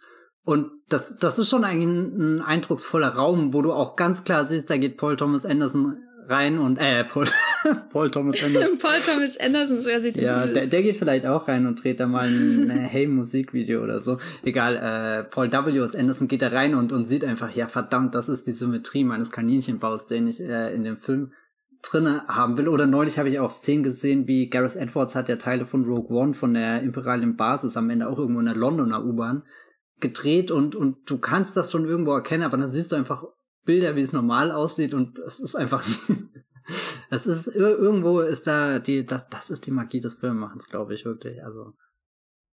Dass du da in, in der Szene einfach die, die nochmal eigene Räume erschaffst, obwohl du auch wirklich den, den Raum in Wirklichkeit begehen könntest, das ist nie das Gleiche. Ja, ich glaube, das wird nochmal verstärkt, dieser Effekt, wenn diese Räume so profan sind. Ne? Also, wenn du zum Beispiel dir die Skyline von einer Großstadt anschaust, also zum Beispiel New York oder, oder Hongkong oder so, dann kannst du irgendwie schon dir vorstellen, ja, das ist die Skyline, die ich in Spider-Man 2 sehe oder in The Dark Knight zum Beispiel, um, um mal zwei ähm, New York bzw. Hongkong Beispiele zu nehmen. Und du kannst das irgendwie in deinem Kopf vereinen, das ist der Raum, den du siehst, ist derselbe wie in einem Film, weil es sind halt ikonische Sachen, mhm. die du nicht äh, komplett gegen die so verzerren kannst, dass sie nicht mehr zu erkennen sind oder so. Wenn du's, wenn du das jetzt als Regisseur angehst. Wenn es halt so eine Mall ist, ne, die hat, die ist ja wirklich nicht hübsch in der Realität und war sie wahrscheinlich auch damals nicht. Und die wird erst überhöht durch alles, was da reinspielt in der Inszenierung. Für sich genommen ist sie völlig uninteressant. Also ich glaube, das, das macht alles nur noch mal schwieriger, wenn man solche Drehorte abgrast, die, die für sich genommen völlig unspektakulär und egal sind. Gerade so eine Mall, die hat ja, die ist ja nur da, um 20 Jahre da zu stehen und dann wird die nächste hingebaut, so in der Art, die größer ist oder hübscher aussieht. Die hat ja, die ist ja nicht für die Ewigkeit da oder da will man eigentlich nichts ausdrücken, sondern die nur, nur die Leute reinholen und, und dann sollen sie kaufen, dann sollen sie wieder rausgehen, so in der Art. Und in dem Film, wo wir sie auch nie so richtig von außen sehen, sondern nur von innen, ist sie irgendwie dieser mythische Raum der Konfrontation von diesen zwei Gruppen. ist wie so eine Westernstadt, so in einem Leone-Film, oder? Du hast auch wirklich nur so, so zwei Reihen, die links und rechts aufgestellt sind irgendwie. Weißt du, hast den Gang, wo du durchgehst und links und rechts die, die, die, die Läden sind gleich die Häuser. Und die zwei, die zwei Rolltreppen, die parallel zueinander. Die eine fährt hoch, die andere fährt runter und dann wird von der einen auf die andere geschossen und ach, schöne, schöne Rolltreppen haben wirklich eine unterschätzte Funktion im Kino, würde ich sagen. Ich habe auch ein bisschen das Gefühl, dass die Menschheit offenbar das Konzept Mall einfach falsch verstanden hat. Also, so, so wie du argumentierst, scheint mir, wir sollten viel mehr Shootouts da machen. Gleichzeitig glaube ich, dass, dass Shootouts in der Mall wirklich keine gute Idee sind. Also, das ist irgendwie ein Dilemma. Dann, dann bin ich doch eher bei dem Konzept, wie Malls gerade aktuell verwendet werden. Hm. Ja, aber wenn wir zum Beispiel zurückdenken an Body Double von Brian De Palma, ja. da wurde ja auch ganz viel aus einer Mall rausgeholt. Das stimmt, ne? oder, oder Wonder Woman 1984 von Patty Jenkins. Der Film, der 150 Minuten lang ist. 151. Oder aber ähm, war das Final Destination 3, 4, ich weiß nicht mehr, wo, wo das Kino in der Mall explodiert in der Vorahnung und dann ähm, wird, glaube ich, jemand in eine, eine Rolltreppe hineingezogen. Ja, ähm, ist das, oh, ist das der vierte vielleicht oder der dritte? Das war eben einer, den ich schlechter bewertet habe. Aber die Mauer-Szene, die fand ich ganz gut. Aber da frage ich ja. mich, wen hast du denn, eigentlich sind die doch recht stabil irgendwie ab so einem Punkt, die, die Final Destination Filme, oder? Nee, der beste ist schon glaube ich, Final Destination 3, dann kommt 1 und dann kommt, glaube ich, 5. Der dritte ist der mit Mary Elizabeth Winstead, oder? Ja, genau. Ja. Mit der Achterbahn. Da kommen alle meine Ängste zusammen, deswegen war ich auch noch nie auf einer Achterbahn. Ah, das erklärt deine der, der schockt mich einfach. Ja. ah, und dann kommt der nächste äh, Final Destination Film und die Rolltreppe wird zur Todesfalle. Aber wie würdest du denn die, den Mall Shootout beschreiben. Ich würde gerne mal wissen, wie, wie, wie du ähm, den siehst. Ja, ich muss kurz noch äh, eine Rolltreppenszene erwähnen, äh, die, die natürlich auch zu einem Meilenstein des Kinos gehört, nämlich 2007 in Mr. Bean macht Ferien. Ah, ja. Wer war das denn, der da die Rolltreppe Willem Dafoe. Ja, oh mein Willem, Gott. Willem Dafoes Kunstfilm, der in Cannes Premiere feiern ja, soll. Also es ist halt ein, ein Geschenk der Götter, auch Willem Dafoe da die Treppe hochfahren zu sehen. Das, das sind, also ich habe von dem Mr. Bean Film echt nicht mehr viel in Erinnerung. Außer das. Und ja, Also das ist, glaube ich, einer meiner Lieblingsfilme aus dem Jahr. Echt, 2007 bist du sicher? Da kam Fireborn 3 und da kam Fluch der Karibik 3 und da kam Transformers, da kam der Will Be Blood. Also 2007, Jenny, kam wirklich jeder gute Film. Also, du kannst gern hier There Will Be Blood behalten. Ich äh, mag den Südfrankreich-Urlaub von Ron Atkinson. Den Besuch in Cannes, das ist eigentlich so, dass man jetzt im Lockdown noch siebenmal schauen muss. Einfach für, für die Gefühle, die das auslöst äh, und äh, für die Reise nach Cannes zum Filmfestival und die Sonne von Sü Südfrankreich und der furchtbare Kunstfilm von Willem Dafoe. Also nee, nee, nee, also 2007 war ein exzellentes Filmjahr aus äh, eben auch wegen Mr. Bean macht Fail. Da, da ich ja auch noch nie in Cannes war, ist meine Vorstellung von dem Filmfestival, sag ich mal, zu 95% von dem geprägt, was Mr. Bean erzählt und zu 5% von dem geprägt, was du erzählst. Und irgendwo. Das ist alles schon sehr ähnlich. ja, das ist, ja. Äh, komm, kommen wir zurück zu, zu, äh, zu The Mission. Ich wollte dich doch eigentlich fragen, wie du die Mall-Szene beschreiben würdest. Was ist für dich das, das Besondere daran? Gibt es etwas, was dich stört? Du darfst es hier frei äußern, weil du bist weit entfernt von mir. Ich kann dir nichts tun. Ja, da, da, da, deswegen haben wir den Wollmilchcast online verlagert. Nee, Quatsch. Ich finde die eigentlich sehr gut. Für mich auch nach der, nach der Fußballszene wahrscheinlich die, die faszinierendste Sequenz im ganzen Film. Ich mag zuerst, also Kaufhaus gebe ich dir recht bei deiner Analyse, das sind eigentlich sehr seltsame Gebilde. Und, und gerade so, so, so Malls, weiß nicht, da habe ich auch immer so ein Gefühl mit, die können auch sehr schnell heruntergekommen sein. Ich weiß nicht, ob das daran liegt, weil sie schon oft Setting von so, so gespenstischen Sachen waren, aber diesen gespenstischen Charakter, den baut der Johnny Tode auch ein, weil er uns den Mall ja, bevor er sie mit Leben füllt, also dass man halt diese normalen Menschen, die, die, die, die Mall wahrscheinlich dann auch erst angenehm machen oder so, also nicht einfach nur die, die großen Glasfenster oder so, sondern wir sind hier erstmal in der Nacht drinne und und es wirkt eigentlich fast schon als als bist du irgendwo auch eingebrochen in so einem Ort, wo du wo du gar nichts verloren hast, selbst wenn dein dein Chef wahrscheinlich eh der der Großgrundbesitzer von dem ganzen Viertel oder so ist und da rumspazieren kann, wie er will, aber du bist da irgendwo unterwegs, was was was nicht ganz ganz gewöhnliches Terrain für dich ist. Und und da sind wir ja auch fast schon wieder bei bei dieser Westernstadt. Du bist da an der Frontier in der Mall, die Frontier der Konsumgesellschaft. Aber es ist gar kein konsumkritischer Film. Da hat Johnny To schon andere gemacht, die, die, die da, glaube ich, besser äh, passen. Egal, aber, aber, also die Atmosphäre ist einfach da und, und du weißt, egal was jetzt passiert, da, da ist halt auch außenrum keiner, der dir, dir irgendwie das Leben rettet. Du bist da auf dich allein gestellt und, und eigentlich das Gruseligste wäre, glaube ich, sie, sie gehen auf die, die, die Rolltreppe und fahren ungefähr die Hälfte runter und dann geht einfach der Strom im ganzen Kaufhaus aus. Weißt du, um, um keine Ahnung, 23 Uhr 30 wird einfach alles abgestellt, vorne die Türen zugeriegelt und dann stehst du da mitten auf der Rolltreppe und weißt, oh Gott, was, was jetzt passiert, kann ja eigentlich nur so schlimm wie Dawn of the Dead oder so werden. Und dann ist ja auch lange, also so die Rolltreppe, keine Angst, die, die, die läuft weiter, die, die Leute kommen runter, aber du hast ja dann trotzdem diese Momente, wo du einfach wie, wie angewurzelt dastehst und dich, dich an die Säulen klammerst, naja, nicht ganz klammern, aber schon irgendwie ranpresst, weil, weil die, die dann Deckung geben und du hast dieses taktische Vorgehen so, so, und, und, und es ist auch perfekt. Also die, die müssen sich da nicht absprechen, sondern im Endeffekt sind die Blicke so, so. Der, die, die, die, die drei Leute rennen da gerade noch die Rolltreppe runter und der nächste stellt sich schon hin hier mit äh, standfesten Stand und richtet seine Waffe einfach auf die Rolltreppe und, und, und bleibt auch in dieser Position. Also der, der, die Körperspannung ist da komplett wartet, bis da wirklich jemand kommt. Also ich hätte wahrscheinlich in dem Moment schon dreimal irgendwie lockerer gelassen und gedacht, naja, die, die Gefahr ist vorbei, aber er weiß natürlich, dass da noch ein Verfolger wartet und, und dass der ja dieses gleiche Geduldsspiel spielt und, und auf den einen Moment hofft, wo er aus der Deckung gehen kann, um zu schießen, aber, aber dann steht er schon da und hat ihm ja im Endeffekt schon ins Visier, äh, braucht nur noch abdrücken, hat diese, diese Millisekunde Vorsprung, also die, diese, diese Professionals auf der, auf, auf dem, der, dem, der Höhe ihres Schaffens. Viele, viele feine Beobachtungen und, und ich musste da ein bisschen dran denken, wenn ich bei Age of Empires manchmal gespielt habe, habe ich immer Kanonentürme gebaut und erst einen Kanonenturm hingesetzt also Age of Empires war das sowas wie Civilization, wo man das von oben so sieht, die ja, Sachen, die man baut, oder ist das 3D-Umgebung, in der man sich befindet. Äh, nee, es ist schon eher so, du guckst von, von schräg oben auf die Gebäude drauf. Und ich muss korrigieren, das war nicht Age of Empires, sondern Age of Empires 2.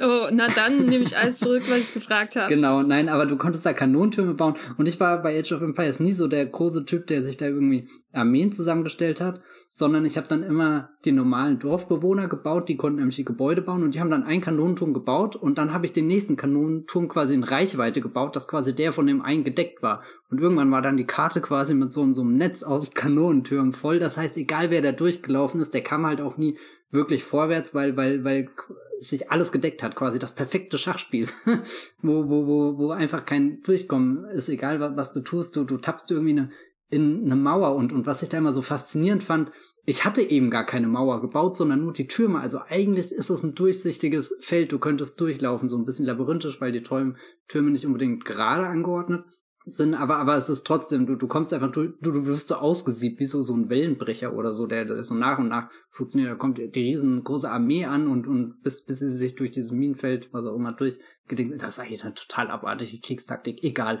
Auf alle Fälle musste ich bei The Mission auch daran denken, wie sie sich da aufgestellt haben. Das war eine ähnliche Taktik mit, mit diesen Säulen quasi. Das waren meine Kanonentürme, die, die, die, die Bodyguards mit ihren Pistolen. Das waren die Kanonen, die dann da rausgeschaut haben und und so ist die, die Situation da dann auch aufgezogen und du, du hast diesen unglaublichen Anspannungsmoment, wo in aller Seelenruhe die Putzkraft, wobei läuft die natürlich keine Putzkraft ist, aber Johnny To spielt da schon bewusst mit den Erwartungen und klar bist du jetzt einfach in der Situation, naja, tötest du jetzt einen Zivilisten, also schießt einfach mal auf gut Glück los oder lässt es drauf ankommen, dass der Typ selbst die Waffe zieht und du dann dran bist oder so. Also nicht nur eine tolle Szene, um so, so Aufbau und all das zu studieren und, und diese, diese eingestudierten Bewegungen, wobei es ist nicht ein, einstudierte Bewegungsabläufe, sondern sie, sie wirken sehr natürlich eben auf dieser Vertrauensbasis, die zu dem Zeitpunkt gewonnen wurde. Und dann dieses, dieses Aushalten, dieses, eigentlich würde ich jetzt liebend gern abdrücken, aber ja, keine Ahnung, was für Konsequenzen das mit sich bringt. Und gut, dann explodiert eh alles. Ja, ich meine, wenn man auf die Putzkraft schießt, dann nur, weil sie einen, riesen Spiegel mit sich trägt. Sehr verdächtig. Der, ja, der zeigt, wo sich alle, wo alle stehen. Ähm, ich weiß gar nicht, was ich dazu sagen soll. Ja, ich, ich glaube, der, der, der Kanonturm-Exkurs, das ist wirklich nischiger Witz in diesem Podcast.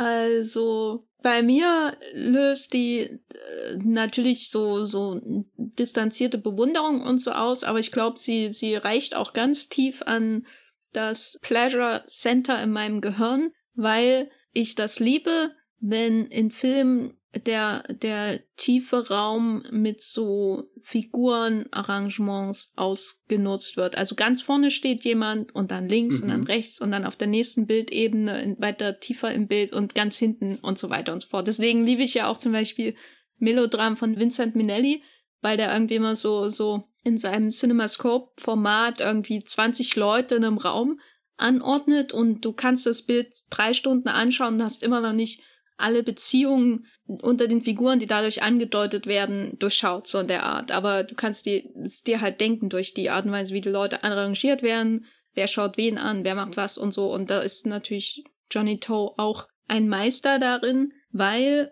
er hier ja sehr stark auf Kamerabewegungen, auf auffällige Kamerabewegungen verzichtet. Also er, es ist, wirkt wie so ein, so eine bewusste Entscheidung. Ich zwinge mich dazu, das alles in einem Frame zum Beispiel zu zeigen, was ich auch durch einen Schwenk, durch eine Fahrt ähm, oder durch sieben Schnitte zeigen könnte. So in der Art. Also das ist das, das Schöne. Man kann dann anhalten, auf Pause drücken und dann schaut man sich das einfach an und, und, oh, ist das schön. Das ist so, so, also es ist wie, als würde jemand äh, ich weiß nicht, mit so einem, einer samtenen Decke über mein Gehirn fahren und es einwickeln. Und es fühlt sich so gut an, obwohl ich jetzt wieder ganz nah dran bin an dem Finale von äh, Ridley Scott's Hannibal. dass wir ja auch schon viel zu oft in diesem Podcast gesprochen haben. Also kannst, weißt du, was ich meine? Ja, ja, Kennst total. du dieses Gefühl? Also das ist so absolut einfach nur die Lust, das anzuschauen, weil das so schön, also es ist nicht mal wie ein wie ein Zahnrad oder so, das in das andere greift, also, sondern das ist wirklich was Basales. Das löst in mir auch Gefühle aus. Ähm, nicht nur äh, wie, wie wenn ich ein Bild von Kubrick zum Beispiel anschaue, wo ich schon sehr distanziert bin und denke, hm, ja, da hat er das Lineal schon sehr gut angesetzt. äh, und hier ist es eher so, so wirklich, ich sehe das und Und, und er hat einen Zirkel ich, äh, verwendet? Ja, ne, bestimmt. Aber ich sehe das und ich empfinde einfach pure Lust an diesem Bild und an jeden einzelnen Schnitt, der mir ein Bild von dieser generellen Anordnung in diesem, zwischen diesen Säulen in dieser Mall gibt. So, also empfindest du Lust daran, diese Bilder zu sehen? Oh Gott, Lust ist jetzt ein sehr großer Begriff irgendwie, wenn es um Film geht. Ich kann das nachvollziehen. Ich, ich weiß nicht, ob es Lust ist. Ich finde es eher erstmal zutiefst befriedigend, irgendwie diese Anordnung zu sehen.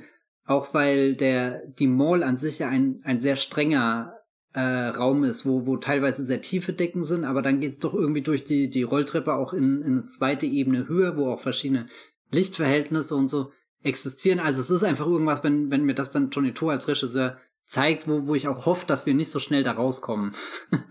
ich, ich hoffe eigentlich, dass die Bodyguards da drin verenden werden, nur damit wir noch ein bisschen länger in der Mall bleiben. Nee, Quatsch, ganz so, so, so, so fies bin ich nicht, aber, aber du, du merkst richtig, dass da ein Filmemacher einen Raum für sich entdeckt hat und, und das passiert ja auch nicht irgendwie immer und finde ich ist auch nicht immer in dem Film der Fall, zum Beispiel die, die Villa von dem Geschäftsmann, äh, den sie beschützen, das ist zum Beispiel so ein Ort, wo, wo ich finde, da können sie nie schnell genug wieder rauskommen, weil der, der ergibt in meinem Kopf nicht so viel Sinn wie diese Mall-Szene, die, ja, ich weiß, es ist nicht, nicht mal so eine offensichtliche Symmetrie, wie du sie jetzt zum Beispiel bei Paul W. S. Anderson oder so oft in den, den Bildern findest, sondern, ja, ich weiß nicht, es, es wirkt irgendwie dafür, dass das alles sehr, sehr linienförmig und so zuläuft, auch irgendwo noch roh, habe ich das Gefühl.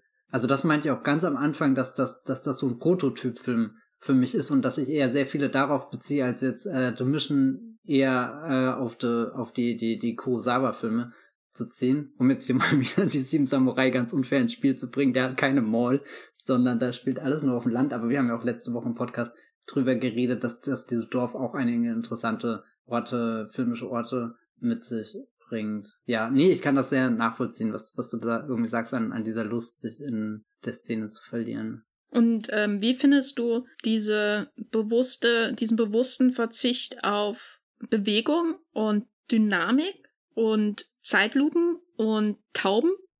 Also, es wäre schon alles möglich eigentlich gewesen.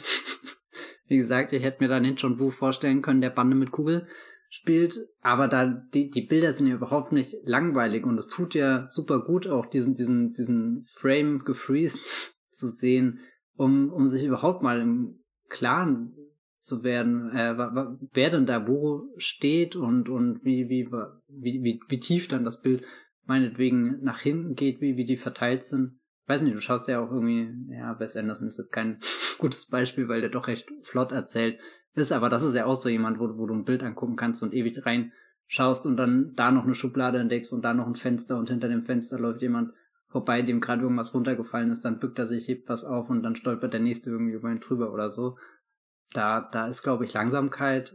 Oder es, es ist ja auch nicht langsam. Also oder, oder, oder wie, wie, definieren wir dann in so einer Szene Langsamkeit? Weil du hast ja A, die, die Grundspannung, die im Hintergrund dadurch gegeben ist, dass du ja weißt, okay, es sind definitiv noch feindliche Leute in diesem Kaufhaus, die, die es wirklich darauf abgesehen haben, den Typ zu töten, zum wiederholten Male. Also die, die Grundsituation, finde ich, bringt ja da auch irgendwie eine, jetzt vielleicht nicht Tempo, aber zumindest so einen Druck rein, eine Spannung, eine Nervosität und also so, da, da fällt das gar nicht ins Gewicht, das jetzt nicht ultra schnell geschnitten ist, sondern du hast fast schon eher noch so, so eine Melancholie mit dabei. Das ist ja auch was ganz Interessantes, wenn, wenn die Männer da an den, den Säulen wirklich kleben, als, als hängt ihr Leben davon ab, aber noch mehr hängt das Leben irgendwie davon ab, wie sie sich untereinander angucken, wie, wie sie sich da verteilen und so weiter und dann, oh Gott, dann, dann könnte ich mir auch, weiß nicht was, so, so ein, ein, einen tragischen Monolog, inneren Monolog von jemandem vorstellen, der da jetzt an der Säule hängt. Im Finale, kann ja vorspringen zu, zu dieser letzten ganz großen Actionsequenz, da wird das dann natürlich alles aufgebrochen. Da, da gibt es ein Lagerhaus in der Ferne, wo man auch wieder so die, die, den Rauch und die Blitze von den schießenden Waffen irgendwie sieht, äh, die, die Gesichter eigentlich nur von einem einzigen Gegner, nämlich dem Scharfschützen Bösewicht, während sich unsere Gruppe in, im hohen Gras versteckt. Und als ich das gestern geschaut habe, musste ich echt lachen. Ich glaube, es mir noch nie so aufgefallen wie gestern, dass es eigentlich total lächerlich aussieht, dass man, äh, also wenn man sich vor Augen hält, dass hier das große Finale dieses Films stattfindet und die beiden irgendwie aufeinander schießen. Ich meine, es ist nicht das Finale des Films, es ist erst nach einer Stunde und so. Also es gehen noch 20 Minuten. Aber das ist die große Konfrontation und irgendwie 60 Prozent der Shots bestehen daraus, dass man Gras anschaut, wo Rauch rauskommt, weil jemand schießt. Wie, was hältst du davon, von, von dem Finale? Gras und Rauch, da wusste doch schon Tarkovsky, dass das eine gute Kombination ist. Warum nicht auch Joe? Ähm, ja, es ist eher so, so eine, so eine Szene, die ich finde ich sehr, sehr mechanisch irgendwie abläuft. Irgendwie, wo, wo, wo ich die, die Kaufhausszene fast schon als sinnlich bezeichnen würde, ist das dann das, wo, wo das Team halt wirklich als Maschine kämpfen muss. Oder, oder die, die, die einzelnen Krieger, die sehr in den Momenten werden, die Bodyguards, die da so, so im, im vollen Kampfmodus sind. Ich habe vorhin gemeint, irgendwie so diese, diese Dunkelheit hat mich an den Shootout aus Miami Vice am Ende erinnert, auch wenn es sonst irgendwie keine Parallelen außer die Dunkelheit gibt, aber es ist, es ist halt so, so ein Gefecht, wo du weißt, jetzt steht alles auf dem Spiel oder zumindest sehr viel. Naja, im Endeffekt schon alles. Es geht ja um Leben und Tod. Und du, du hast nie den, nie einen klaren Durchblick irgendwie. Entweder ist halt das Gras davor oder die Dunkelheit und, und dann die Schüsse, die, die weiß nicht was aufwirbeln. Das ist aber nicht das Highlight im Film, oder? Nee, also Highlight würde ich nicht sagen. Nicht, wenn man eine Mall-Szene hat, ja. dann. das kann kein Highlight sein. Es spielt nicht in der Mall. Ich weiß nicht, also so, so von, von den Schauplätzen an sich finde ich das fast den uninteressantesten. Obwohl es ja eigentlich schon wieder interessant dadurch ist, dass er all diesen, diesen Kaufhäusern und den, den Betongräben, sag ich mal, oder, oder, oder, oder Großstadtschluchten ja da auch irgendwas Kleines gegenüberstellt, dass das da, dass du da dann eher so, so eine, so eine, weiß nicht, fast schon so ein Gerötsch da stehen hast im, im, in der halben Natur. Hm. Es ist natürlich so eine leicht erzwungene, un, äh, ist was leicht erzwungenes, unspektakuläres, weil, weil der Graben zwischen diesen beiden Fronten halt so groß ist, ne? Also, die einen sind im Haus und du kannst da nicht reingucken und die anderen sind hinter dem Gras und du siehst sie kaum und die schießen und die Maschine wird quasi auf ihre Essenz reduziert, wenn man diesen Gedanken weitergehen will. Am Anfang sieht man, wie sie zusammengesetzt werden, wie, wie die Waffe und am Ende hörst du nur noch die Schüsse im Grunde und siehst nur noch die, die Rauchwolken und dazwischen siehst du mal irgendwie einen wirklich, wie er eine Waffe hat und schießt, aber viel siehst du, also oft siehst du halt nur die Schüsse, die durch das Gras kommen und die Schüsse, die aus dem Haus kommen und die Menschen sind eigentlich, weißt du, die sind, ja. also die, Ab die gehen in der Abstraktion auf, sozusagen irgendwie auch so ein Autopilot drin, der fast ein bisschen unangenehm ist, weil du weißt, naja gut, jetzt kannst du es ja alle verlieren in dem Moment. Ja, das habe ich mich auch gefragt. Was wäre, wenn jetzt einfach jemand umfällt äh, und stattdessen gibt es den einen Moment, wo ähm, die, die Sicherheitsweste die Kugel auffängt und das dann, dann machen alle weiter wie bisher. Nee, also der, ich bin jetzt auch nicht der größte Fan von der Industrieruine oder so, auch wenn mir diese, diese ähm, Shootout sehr, sehr gefällt. Aber was mir gefällt, ist halt diese, diese Idee, dass sich der Shootout, der sowieso schon eine Abstraktion ist, immer weiter, dass der immer weiter entschlackt wird, weil mhm. er irgendwann nur noch ein Shootout von zwei Personen ist, nämlich den beiden Scharfschützen in den zwei Teams. Und dadurch wird das dann wieder persönlich auf einmal. Und dann sitzen die sich beide am Ende gegenüber am Tisch und beide haben auf der Wange so ein, so ein Blutstreifen. Das heißt, sie haben sich beide getroffen und sie lächeln sich an. Und du denkst, in einem anderen Leben. Wäre das eine Liebesgeschichte? Die, diese ganze Spiegelidee, die man immer so auch in Gangsterfilmen hat oder in Hongkonger Gangsterfilmen besonders, als dass die äh, Leute auf unterschiedliche Seiten gezwungen werden, aber eigentlich müssten sie sich verbrüdern können. Und so, das hast du ja bei John Woo auch. Die wird hier halt durch diese Blutspur an der Wange zusammengefasst. Und damit ist schon alles gesagt, was andere in tausend Dialogen ausdrücken würden. Und da geht mir doch das Herz auf. Ja, und dann wird er erschossen. ja, das war's dann. Mit Tschüss. einer ähnlichen Mechanik und einer Kälte, die da ist. Also die Professionalität hat auch was Düsteres, ne? Ja, und ich glaube, das ist ja dann auch irgendwie so das Signal, wo der, wo der Film in seinen letzten großen Akt übergeht, wo, wo du dann am, also ein, ein Gefecht voller Professionals hast, wo du fast schon die Professionals vor lauter Gefecht nicht mehr siehst, bis sie sich dann am Ende gegenüber sitzen. Der letzte automatisierte Abzug, weil das eben auch noch Teil der, der Arbeit ist. Aber was ist, wenn, wenn du dann wirklich im eingespielten Team quasi die, die, die Entscheidung treffen musst, jemanden auszuschalten wo du ja zumindest davor ein bisschen weitergegangen bist in deiner Beziehung, die auszubauen. Du hast ihm nicht nur ins Auge geschaut, hast die Wange bewundert, sondern du hast sogar schon einen Papierball durch die Gegend gekickt. Und, und das sind halt eigentlich Dinge, einschneidende Ereignisse in einem Leben, die man nicht so einfach ignorieren kann, egal wie, wie kaltblütig man als, als Killer unterwegs ist. Also der Papierball trifft direkt ins Herz, meinst du? Genau. Es gibt da bestimmt auch einen schönen Disney Pixar Kurzanimationsfilm, der diese Geschichte Über den erzählt. ja. Nee, gibt's ein ernsthaft, es gibt doch wirklich einen, einen, einen Short, der, der, glaube ich, wo, wo sie Papierflieger basteln, die sich dann verlieben, quasi als, als Verlängerung oh der, der, der zwei menschlichen Figuren. Ich, mir, mir fällt gerade wirklich nicht ein, wie der Film heißt, egal. Ist das jetzt der Moment, wo ich sage, dass ich mit Pixar nie was anfangen konnte? Zumindest ist er jetzt passiert. Also Gut. Wir, wir sind gerade in so, so, so einem Nolan-Ding, glaube ich, drin, wo du was aussprichst, was schon passiert ist. Ist das jetzt ein, ein Pinzer-Time, bla bla bla Movement? Nee. Hm. Uh, we live in a Twilight World, auch in uh, The Mission. Yes, auch Kenneth Brenner, das wäre so, wär so gut gewesen in The Mission. Nein. also du hast ja schon erwähnt, da kommt der, der große Schlussakt des Films und die Sache mit der Ehefrau, die Frauenfigur, über die Frauenfigur sollten wir, glaube ich, einfach gar nicht reden, weil der Film hat auch kein Interesse dran. äh, die ist einfach da, wie ein, ein Körper, bei dem man sich vorstellen muss, dass er in diesen Raum eingedrungen ist und damit eine Grenzüberschreitung vollzogen hat, genau wie der Gangster Shin, der Junge, der mitgemacht hat. Und dadurch wird die Gruppe perforiert, weil der Boss natürlich das nicht auf sich sitzen lassen kann. Was aber auch interessant ist, dass wir nie sehen, wie der Boss das erfährt, ja. dass wir nie seine Eifersucht sehen. Wir, äh, er erfährt es ja auch nicht, sondern es läuft alles über seinen Bruder, der von Simon Yam gespielt wird, der das alles ausführt. Na, ich finde das schon ein bisschen hart mit, mit der Frau, weil, weil im Endeffekt zeigt uns der Film ja auch nicht mal, wo da diese Affäre genau zustande kommt, sondern die Frau, du hast gesagt, sie kommt wirklich nur als Körper rein und dann auch nur als Körper, der gleich zerfetzt wird. Das ist schon sehr wenig. Ja, aber ich glaube wahrscheinlich alles andere wäre noch schlimmer gewesen. Also das ist immer meine Vorstellung davon, was wäre, wenn er sich wirklich mit dieser Frau beschäftigen würde, gleichzeitig aber eigentlich nur Interesse hat für die Gruppe. Ja. Aber, Will ich diese Frauenfigur überhaupt sehen? Na, kommt drauf die dann an, entstehen würde. Weil in anderen Filmen kennen wir sie ja und da sind die nicht immer ideal, diese Arten von äh, Mafia-Ehefrauen, die für Probleme sorgen. Also bei Die Sopranos. Eine, eine, eine Serie, die länger ist als paar 80 Minuten. ja, okay, ich sehe schon, der Vergleich geht nicht auf.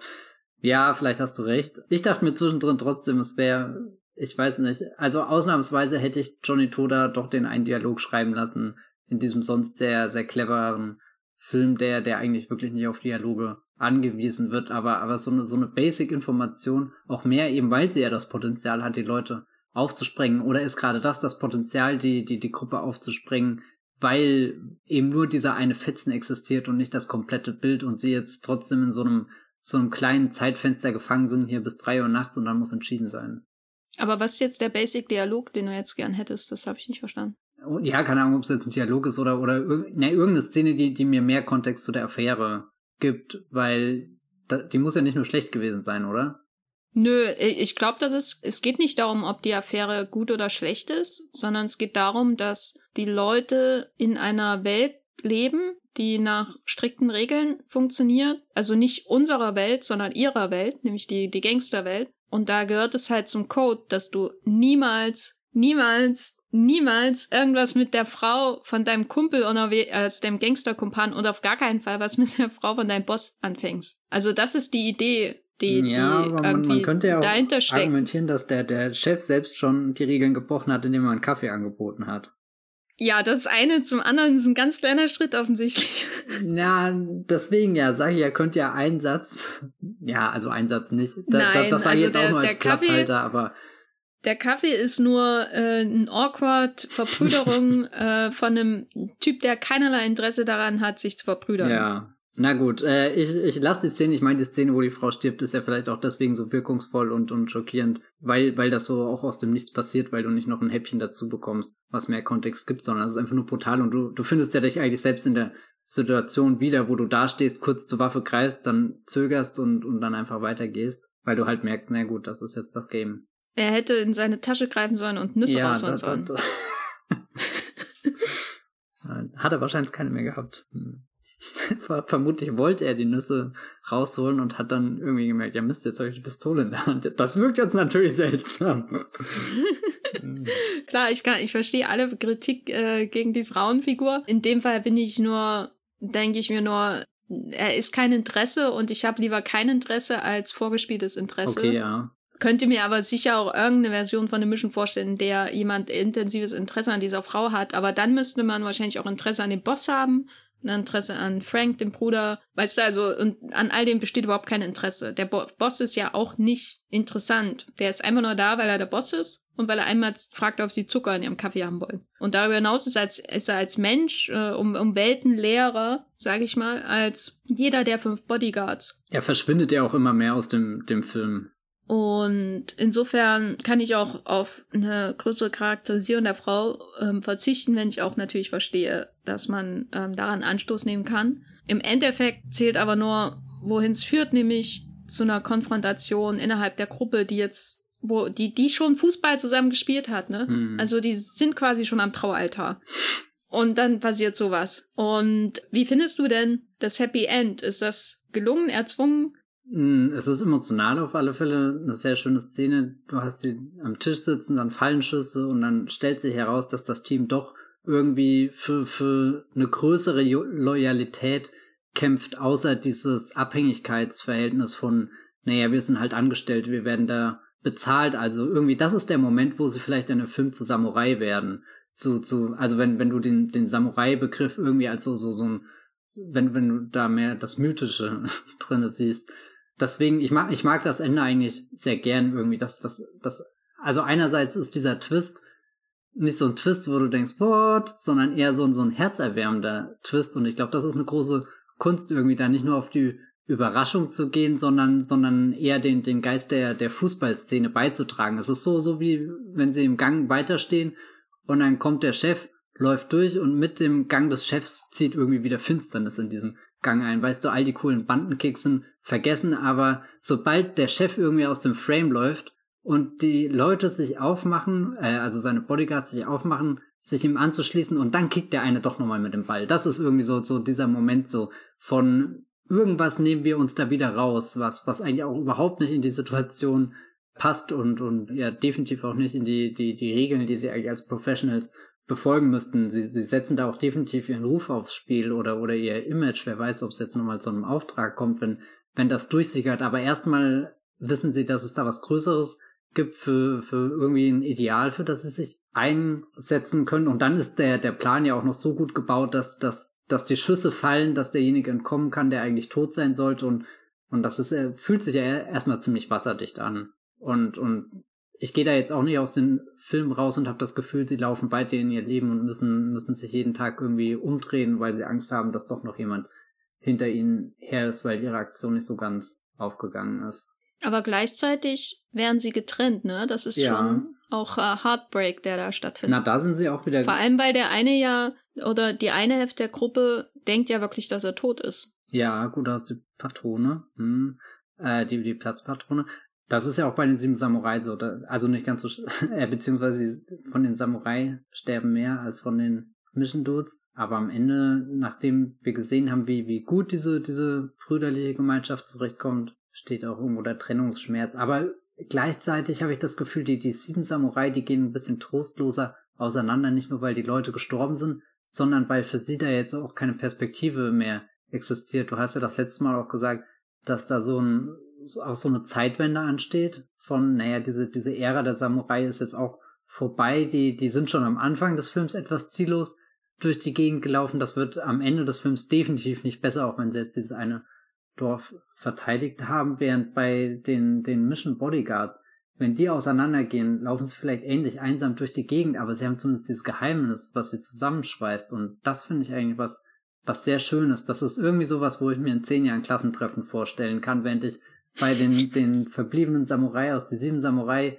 nicht wirklich nochmal was sehe, wo sie, wo sie wirklich zusammenkommen, weil sie zusammenkommen wollen, sondern wenn dann zufällig nochmal, weil sie äh, für eine Mission äh, äh, beauftragt werden, da, da irgendwas, also so wie, wirklich wieder was, was Professionelles, was, was Geschäftliches, aber nicht einfach nur, um sich wieder zu sehen und sich daran zu erinnern, wie das war, in dem, dem, dem Lokal an dem Tisch sich gegenüberzustehen mit geladenen Waffen abzudrücken und doch keinen zu töten und so. Also das, das ist, glaube ich, was, was auf einer deutlich tieferen Ebene zusammenschweißt. Und da würde ich sagen, hat Johnny To dann schon einen sehr hoffnungsvollen Film gedreht.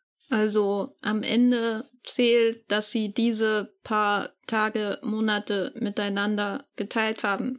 Na, ich würde Mehr als dass sie den Rest ihres Lebens miteinander verbringen. Ich glaube, das, das wäre dann vielleicht einfach zu, zu, äh, zu, zu happy endig. Also vielleicht ist, ist Johnny To, versteht er unter einem hoffnungsvollen Film keinen, keinen Film, der, der sich jetzt blind in so eine, so eine Utopie äh, wirft, sondern schon noch weiß, dass er auch in irgendeiner Welt, in irgendeiner Realität jetzt in dieser Gangsterwelt existiert und, und dass dieser eine Kompromiss halt okay ist, um weil du hast trotzdem noch was anderes. Ja, es ist, also ich meine, es ist nicht perfekt oder so, aber gut, nach 80 Minuten Geballer im Kaufhaus erwarte ich auch nichts anderes. also ich, äh, für meinen Teil geht er schon sehr, sehr versöhnlich irgendwie aus dem Film raus. Hat, hat, hat was Kathartisches, also auch irgendwas, wo, wo ich erleichtert bin. Na, es wirkt so ein bisschen, als hätten sie das System überlistet. Ja, also sie haben es kurz überlistet, um halt diese eine Sache für sich rauszunehmen und jetzt müssen sie weiterspielen. Aber sie wissen, dass sie es geschafft haben und das ist eigentlich mehr wert als alles andere. Einer, einer, ein, zwei, zwei Leute wissen, dass sie es geschafft haben. Der dritte ist abgehauen nach, wahrscheinlich nach Taiwan. Und die anderen zwei wissen es nicht, aber sie wissen zumindest, dass sie sich nicht sinnlos gegenseitig erschossen mhm. haben nur um einem Auftrag zu folgen, wie das wahrscheinlich in einem anderen Film aus den frühen 90ern oder so geschehen wäre, in einem Hongkong-Film aus den frühen 90ern oder so. Weil da wären die dann natürlich, da hätten sie sich auch verbrüdert und so, aber dann wären sie wahrscheinlich auch ähm, in, mit einer bedeutenden fatalistischen Romantik äh, durchlöchert äh, worden und äh, am Boden gelandet äh, äh, und gestorben mit der Idee im Kopf, na wenigstens haben wir es für uns getan.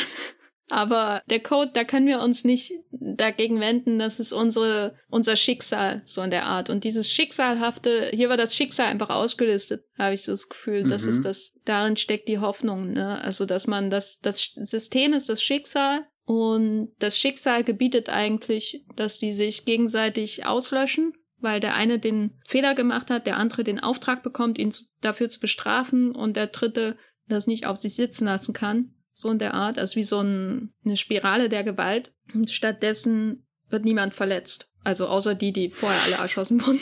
Aber die haben ja nicht zum, zum FC was auch immer gehört, insofern. Ist FC eigentlich eine Abkürzung für Fußballclub? Herzlichen Glückwunsch. Ja, oh Gott, das muss ich gerade wirklich einfach Erkenntnis. mal aussprechen, um, um das im Kopf zu haben. Ja, das ist ja interessant. Gut. Aber warum heißt dann nicht jeder Fußballclub FC? Weil es auch SV ja, gibt, wie was, Sportverein. Aha, ja, natürlich. ähm, Gut. Und dann gibt es ein, ein äh, Lächeln in die Kamera im Auto, das fast so schön ist wie das Lächeln am Ende von äh, Paul Thomas Andersons Magnolia, damit wir den auch nochmal erwähnen, den, den anderen Paul Anderson. Ja, oh, wir haben echt alle drei Andersons im Podcast gehabt. Das ist eine gute Runde, ja. würde ich sagen. Und es ging nicht mal um Find einen von den drei. nee. Dein Fazit zu The Mission. Ja, fast so gut wie der neue Paul Thomas Anderson-Film. Nee, der hat ja gerade gar keinen neuen. Schade eigentlich. Hoffentlich kommt der bald, den er dreht. Äh, The Mission, ich fand den sehr toll, den nochmal zu gucken. Kann mir auch eigentlich vorstellen, also wenn, wenn du am Anfang sagst, dir, du hast den jetzt schon locker 20 Mal gesehen, das kann ich absolut nachvollziehen. Weil den, den kann man, also nicht nur, weil die Lauflänge so kurz ist, kann man die gut irgendwo reinquetschen, sondern der geht auch einfach flott vorbei und ja, ich weiß nicht, so, so, so, so ein richtig schnörkelloser Film voller kleiner, schöner Beobachtungen. Und dann gar nicht mal so sehr als Actionfilm, ehrlich gesagt, wahrgenommen. Also das, was ich aus The Mission mitnehme, ist eher, dass die Szenen unter den Soldaten, wollte ich gerade sagen, äh, unter den Bodyguards. Also ich bewundere ihn schon als, als Actionfilm, weil er für mich da irgendwie auch allein steht, selbst wenn ich andere abstrakte, zum Teil auch möchte gern Arthouse Actionfilme aus den letzten Jahren anschaue, dann kommt nichts an die Leichtigkeit der, der Entschlackung von The Mission heran. Ja, wie gesagt, ich glaube, andere Johnny Toe-Filme die gehen mir noch ein bisschen mehr ans Herz. Die haben dann noch mehr als eine Papierkugel, um mein Herz zu durchlöchern. oder die sind vielleicht auch insgesamt einfach durch die Inszenierung und Musik lustvoller oder so. Also das ist eben bei sowas wie Exiled, aber auch Vengeance, den ich jetzt nicht lieber mag als Mission, aber ähm, der, der glaube ich insgesamt ein bisschen lustvoller ist. Da wird auch mehr gegessen. Andere gehen mir, glaube ich, noch näher ans Herz, also insbesondere auf Throwdown. Mhm. Aber The Mission ist schon irgendwie einzigartig, weil, weil man, glaube ich, auch merkt, dass er in 18 Tagen gedreht wurde, nicht zuletzt an der Musik, die, die gewöhnungsbedürftig, aber doch sehr, sehr konsequent, äh, konsequent ist in der Begleitung dieses, dieser Gruppe und ihrer Verschmelzung. Und für mich ist er irgendwie immer noch einzigartig. Ein einzigartiger Film, auch in der Filmografie von Johnny Toe. Vielleicht so ein Experiment, das macht man nur einmal und dann fährt man fort mit seinem Leben als Regisseur und Künstler. Und ja, ist primär schade, dass er nicht in vernünftigen DVD-Edition mit deutschen oder englischen Untertiteln existiert. Ich frage mich auch die ganze Zeit, würde ich den Film anders wahrnehmen, wenn ich ihn mal wirklich in der bestmöglichen Qualität schauen würde, weil das, das muss, also das, ich glaube, das verändert manche Szenen schon grundlegend. Ja, also ich kann nur eine Erfahrung empfehlen. Ich habe ihn, ich habe mir dann doch irgendwann die französische DVD gekauft, wo keine, ähm, also wo nur französische Untertitel drinne sind. Und es ist sehr, sehr schön, weil in dem Film ja sowieso kaum geredet wird, den einfach ohne Untertitel zu schauen. Und dann mal so, so den Rhythmus dieses Films mitzuerleben und zu schauen, wie die Leute sich bewegen und wie sie durch ihren Körper und ihr Gesicht natürlich mehr sprechen als durch die Dialoge und wie viele Nüsse tatsächlich in jeder Szene verzehrt werden. Und so, also man, wenn man nicht mehr auf die Untertitel achtet, ähm, dann, dann ist das nochmal eine ganz neue Erfahrung. Würde ich generell bei allen Fi Filmen eigentlich empfehlen, außer vielleicht ähm, Malcolm and Marie oder so. Wobei, da versteht man es ja auch. Was, wo, wo kommt das jetzt her? Na, weil ich an, rein spontan an ein Ehedrama gedacht habe, wo unglaublich viel gesprochen ja. wird.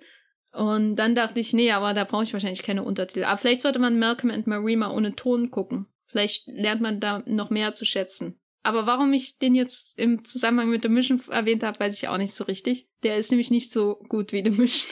Aber überleg mal, so ein Mission, der von John David Washington angeführt wird. Und Zendaya? Ja, kann ich.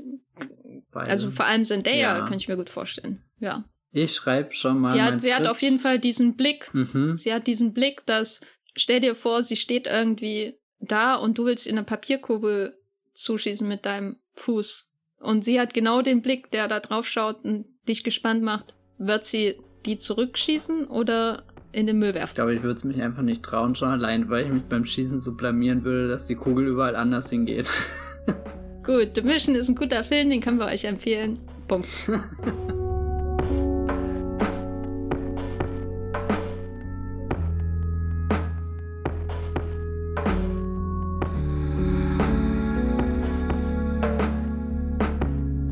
wie gesagt, die DVD-Situation von The Mission ist leider nicht so ideal. Ich kann nur unbedingt abraten, davon die deutsche DVD zu kaufen von Sunfilm. Die ist eine absolut Vollkatastrophe, außer sie hat sich in den letzten zehn Jahren maximal verbessert.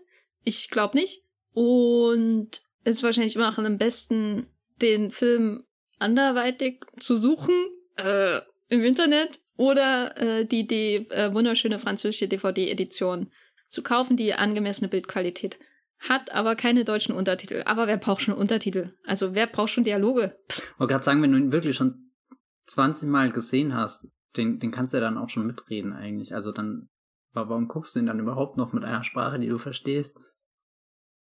Ja, also meine, gestern habe ich halt nochmal geguckt, ähm, mit, erst mit Untertiteln und dann habe ich nochmal angefangen zu gucken ohne Untertitel und dann dachte ich, nee, jetzt guckst du halt nochmal die, die Folge von Succession, die du nochmal gucken wolltest. Aber ähm, es lohnt sich schon, sich nochmal aufzufrischen, worüber sie reden in den einzelnen Szenen und dann nochmal ohne Untertitel zu gucken, um sich auf andere Sachen zu konzentrieren ein grobes Verständnis, aber klar, hat, hat man nach einer Weile. Also, ist ja wie bei Herr der Ringe. Da, den könntest du wahrscheinlich auch auf, in was weiß ich für einer Synchro gucken, die, die Gefährten und, und du weißt ja genau, von die reden ja, in jeder Szene. Wo, oh, wobei Herr der Ringe, da, da sind schon so ein paar Klänge dabei, die die Sprachen auslösen. Weiß nicht, ob ich auf die verzichten will. Wobei ich jetzt beim Herr der Ringe auch nicht rein aus einer Version argumentieren kann, sondern ja mittlerweile auch Englisch und Deutsch irgendwie so beides wahrscheinlich gleich oft gesehen habe. Ja, da kenne ich vor allem die, die deutsche Synchro und die, die, die Stimme von Galadriel, ja, die irgendwie ja. sagt. Oder Gandalf. Die Welt ist in, in Dunkelheit. Im Wandel ist die Welt. Oh, das ist, weißt du, da, da, da, da. Oh.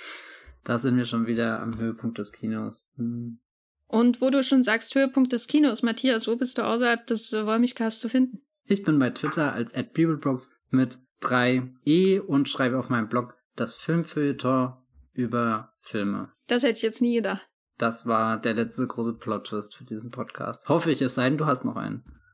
Äh, ich ich äh, bin auch bei Twitter als Gafferlein mit N am Ende und habe einen Blog, der ist the-geffer.de und bei Movieplot bin ich auch als The Geffer. Ja, also mein Branding ist einfach ähm, sehr konsequent auf allen Plattformen und da könnt ihr mir folgen und ich schreibe Text über Matthias Schweighöfer im MCU.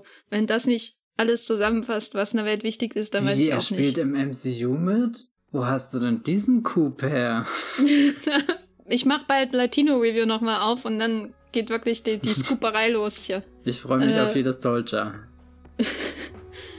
Ja, und wir danken euch recht herzlich fürs Zuhören bei diesem Podcast. Nächste Woche sprechen wir auch nochmal über einen Actionfilm, in Mhm. dem vielleicht die ein oder andere Feder zu sehen ist. Freut euch auf die ein oder andere Zeitlupe, aber mehr sage ich dazu nicht. Ähm, bis zum nächsten Mal. Tschüss. Ciao.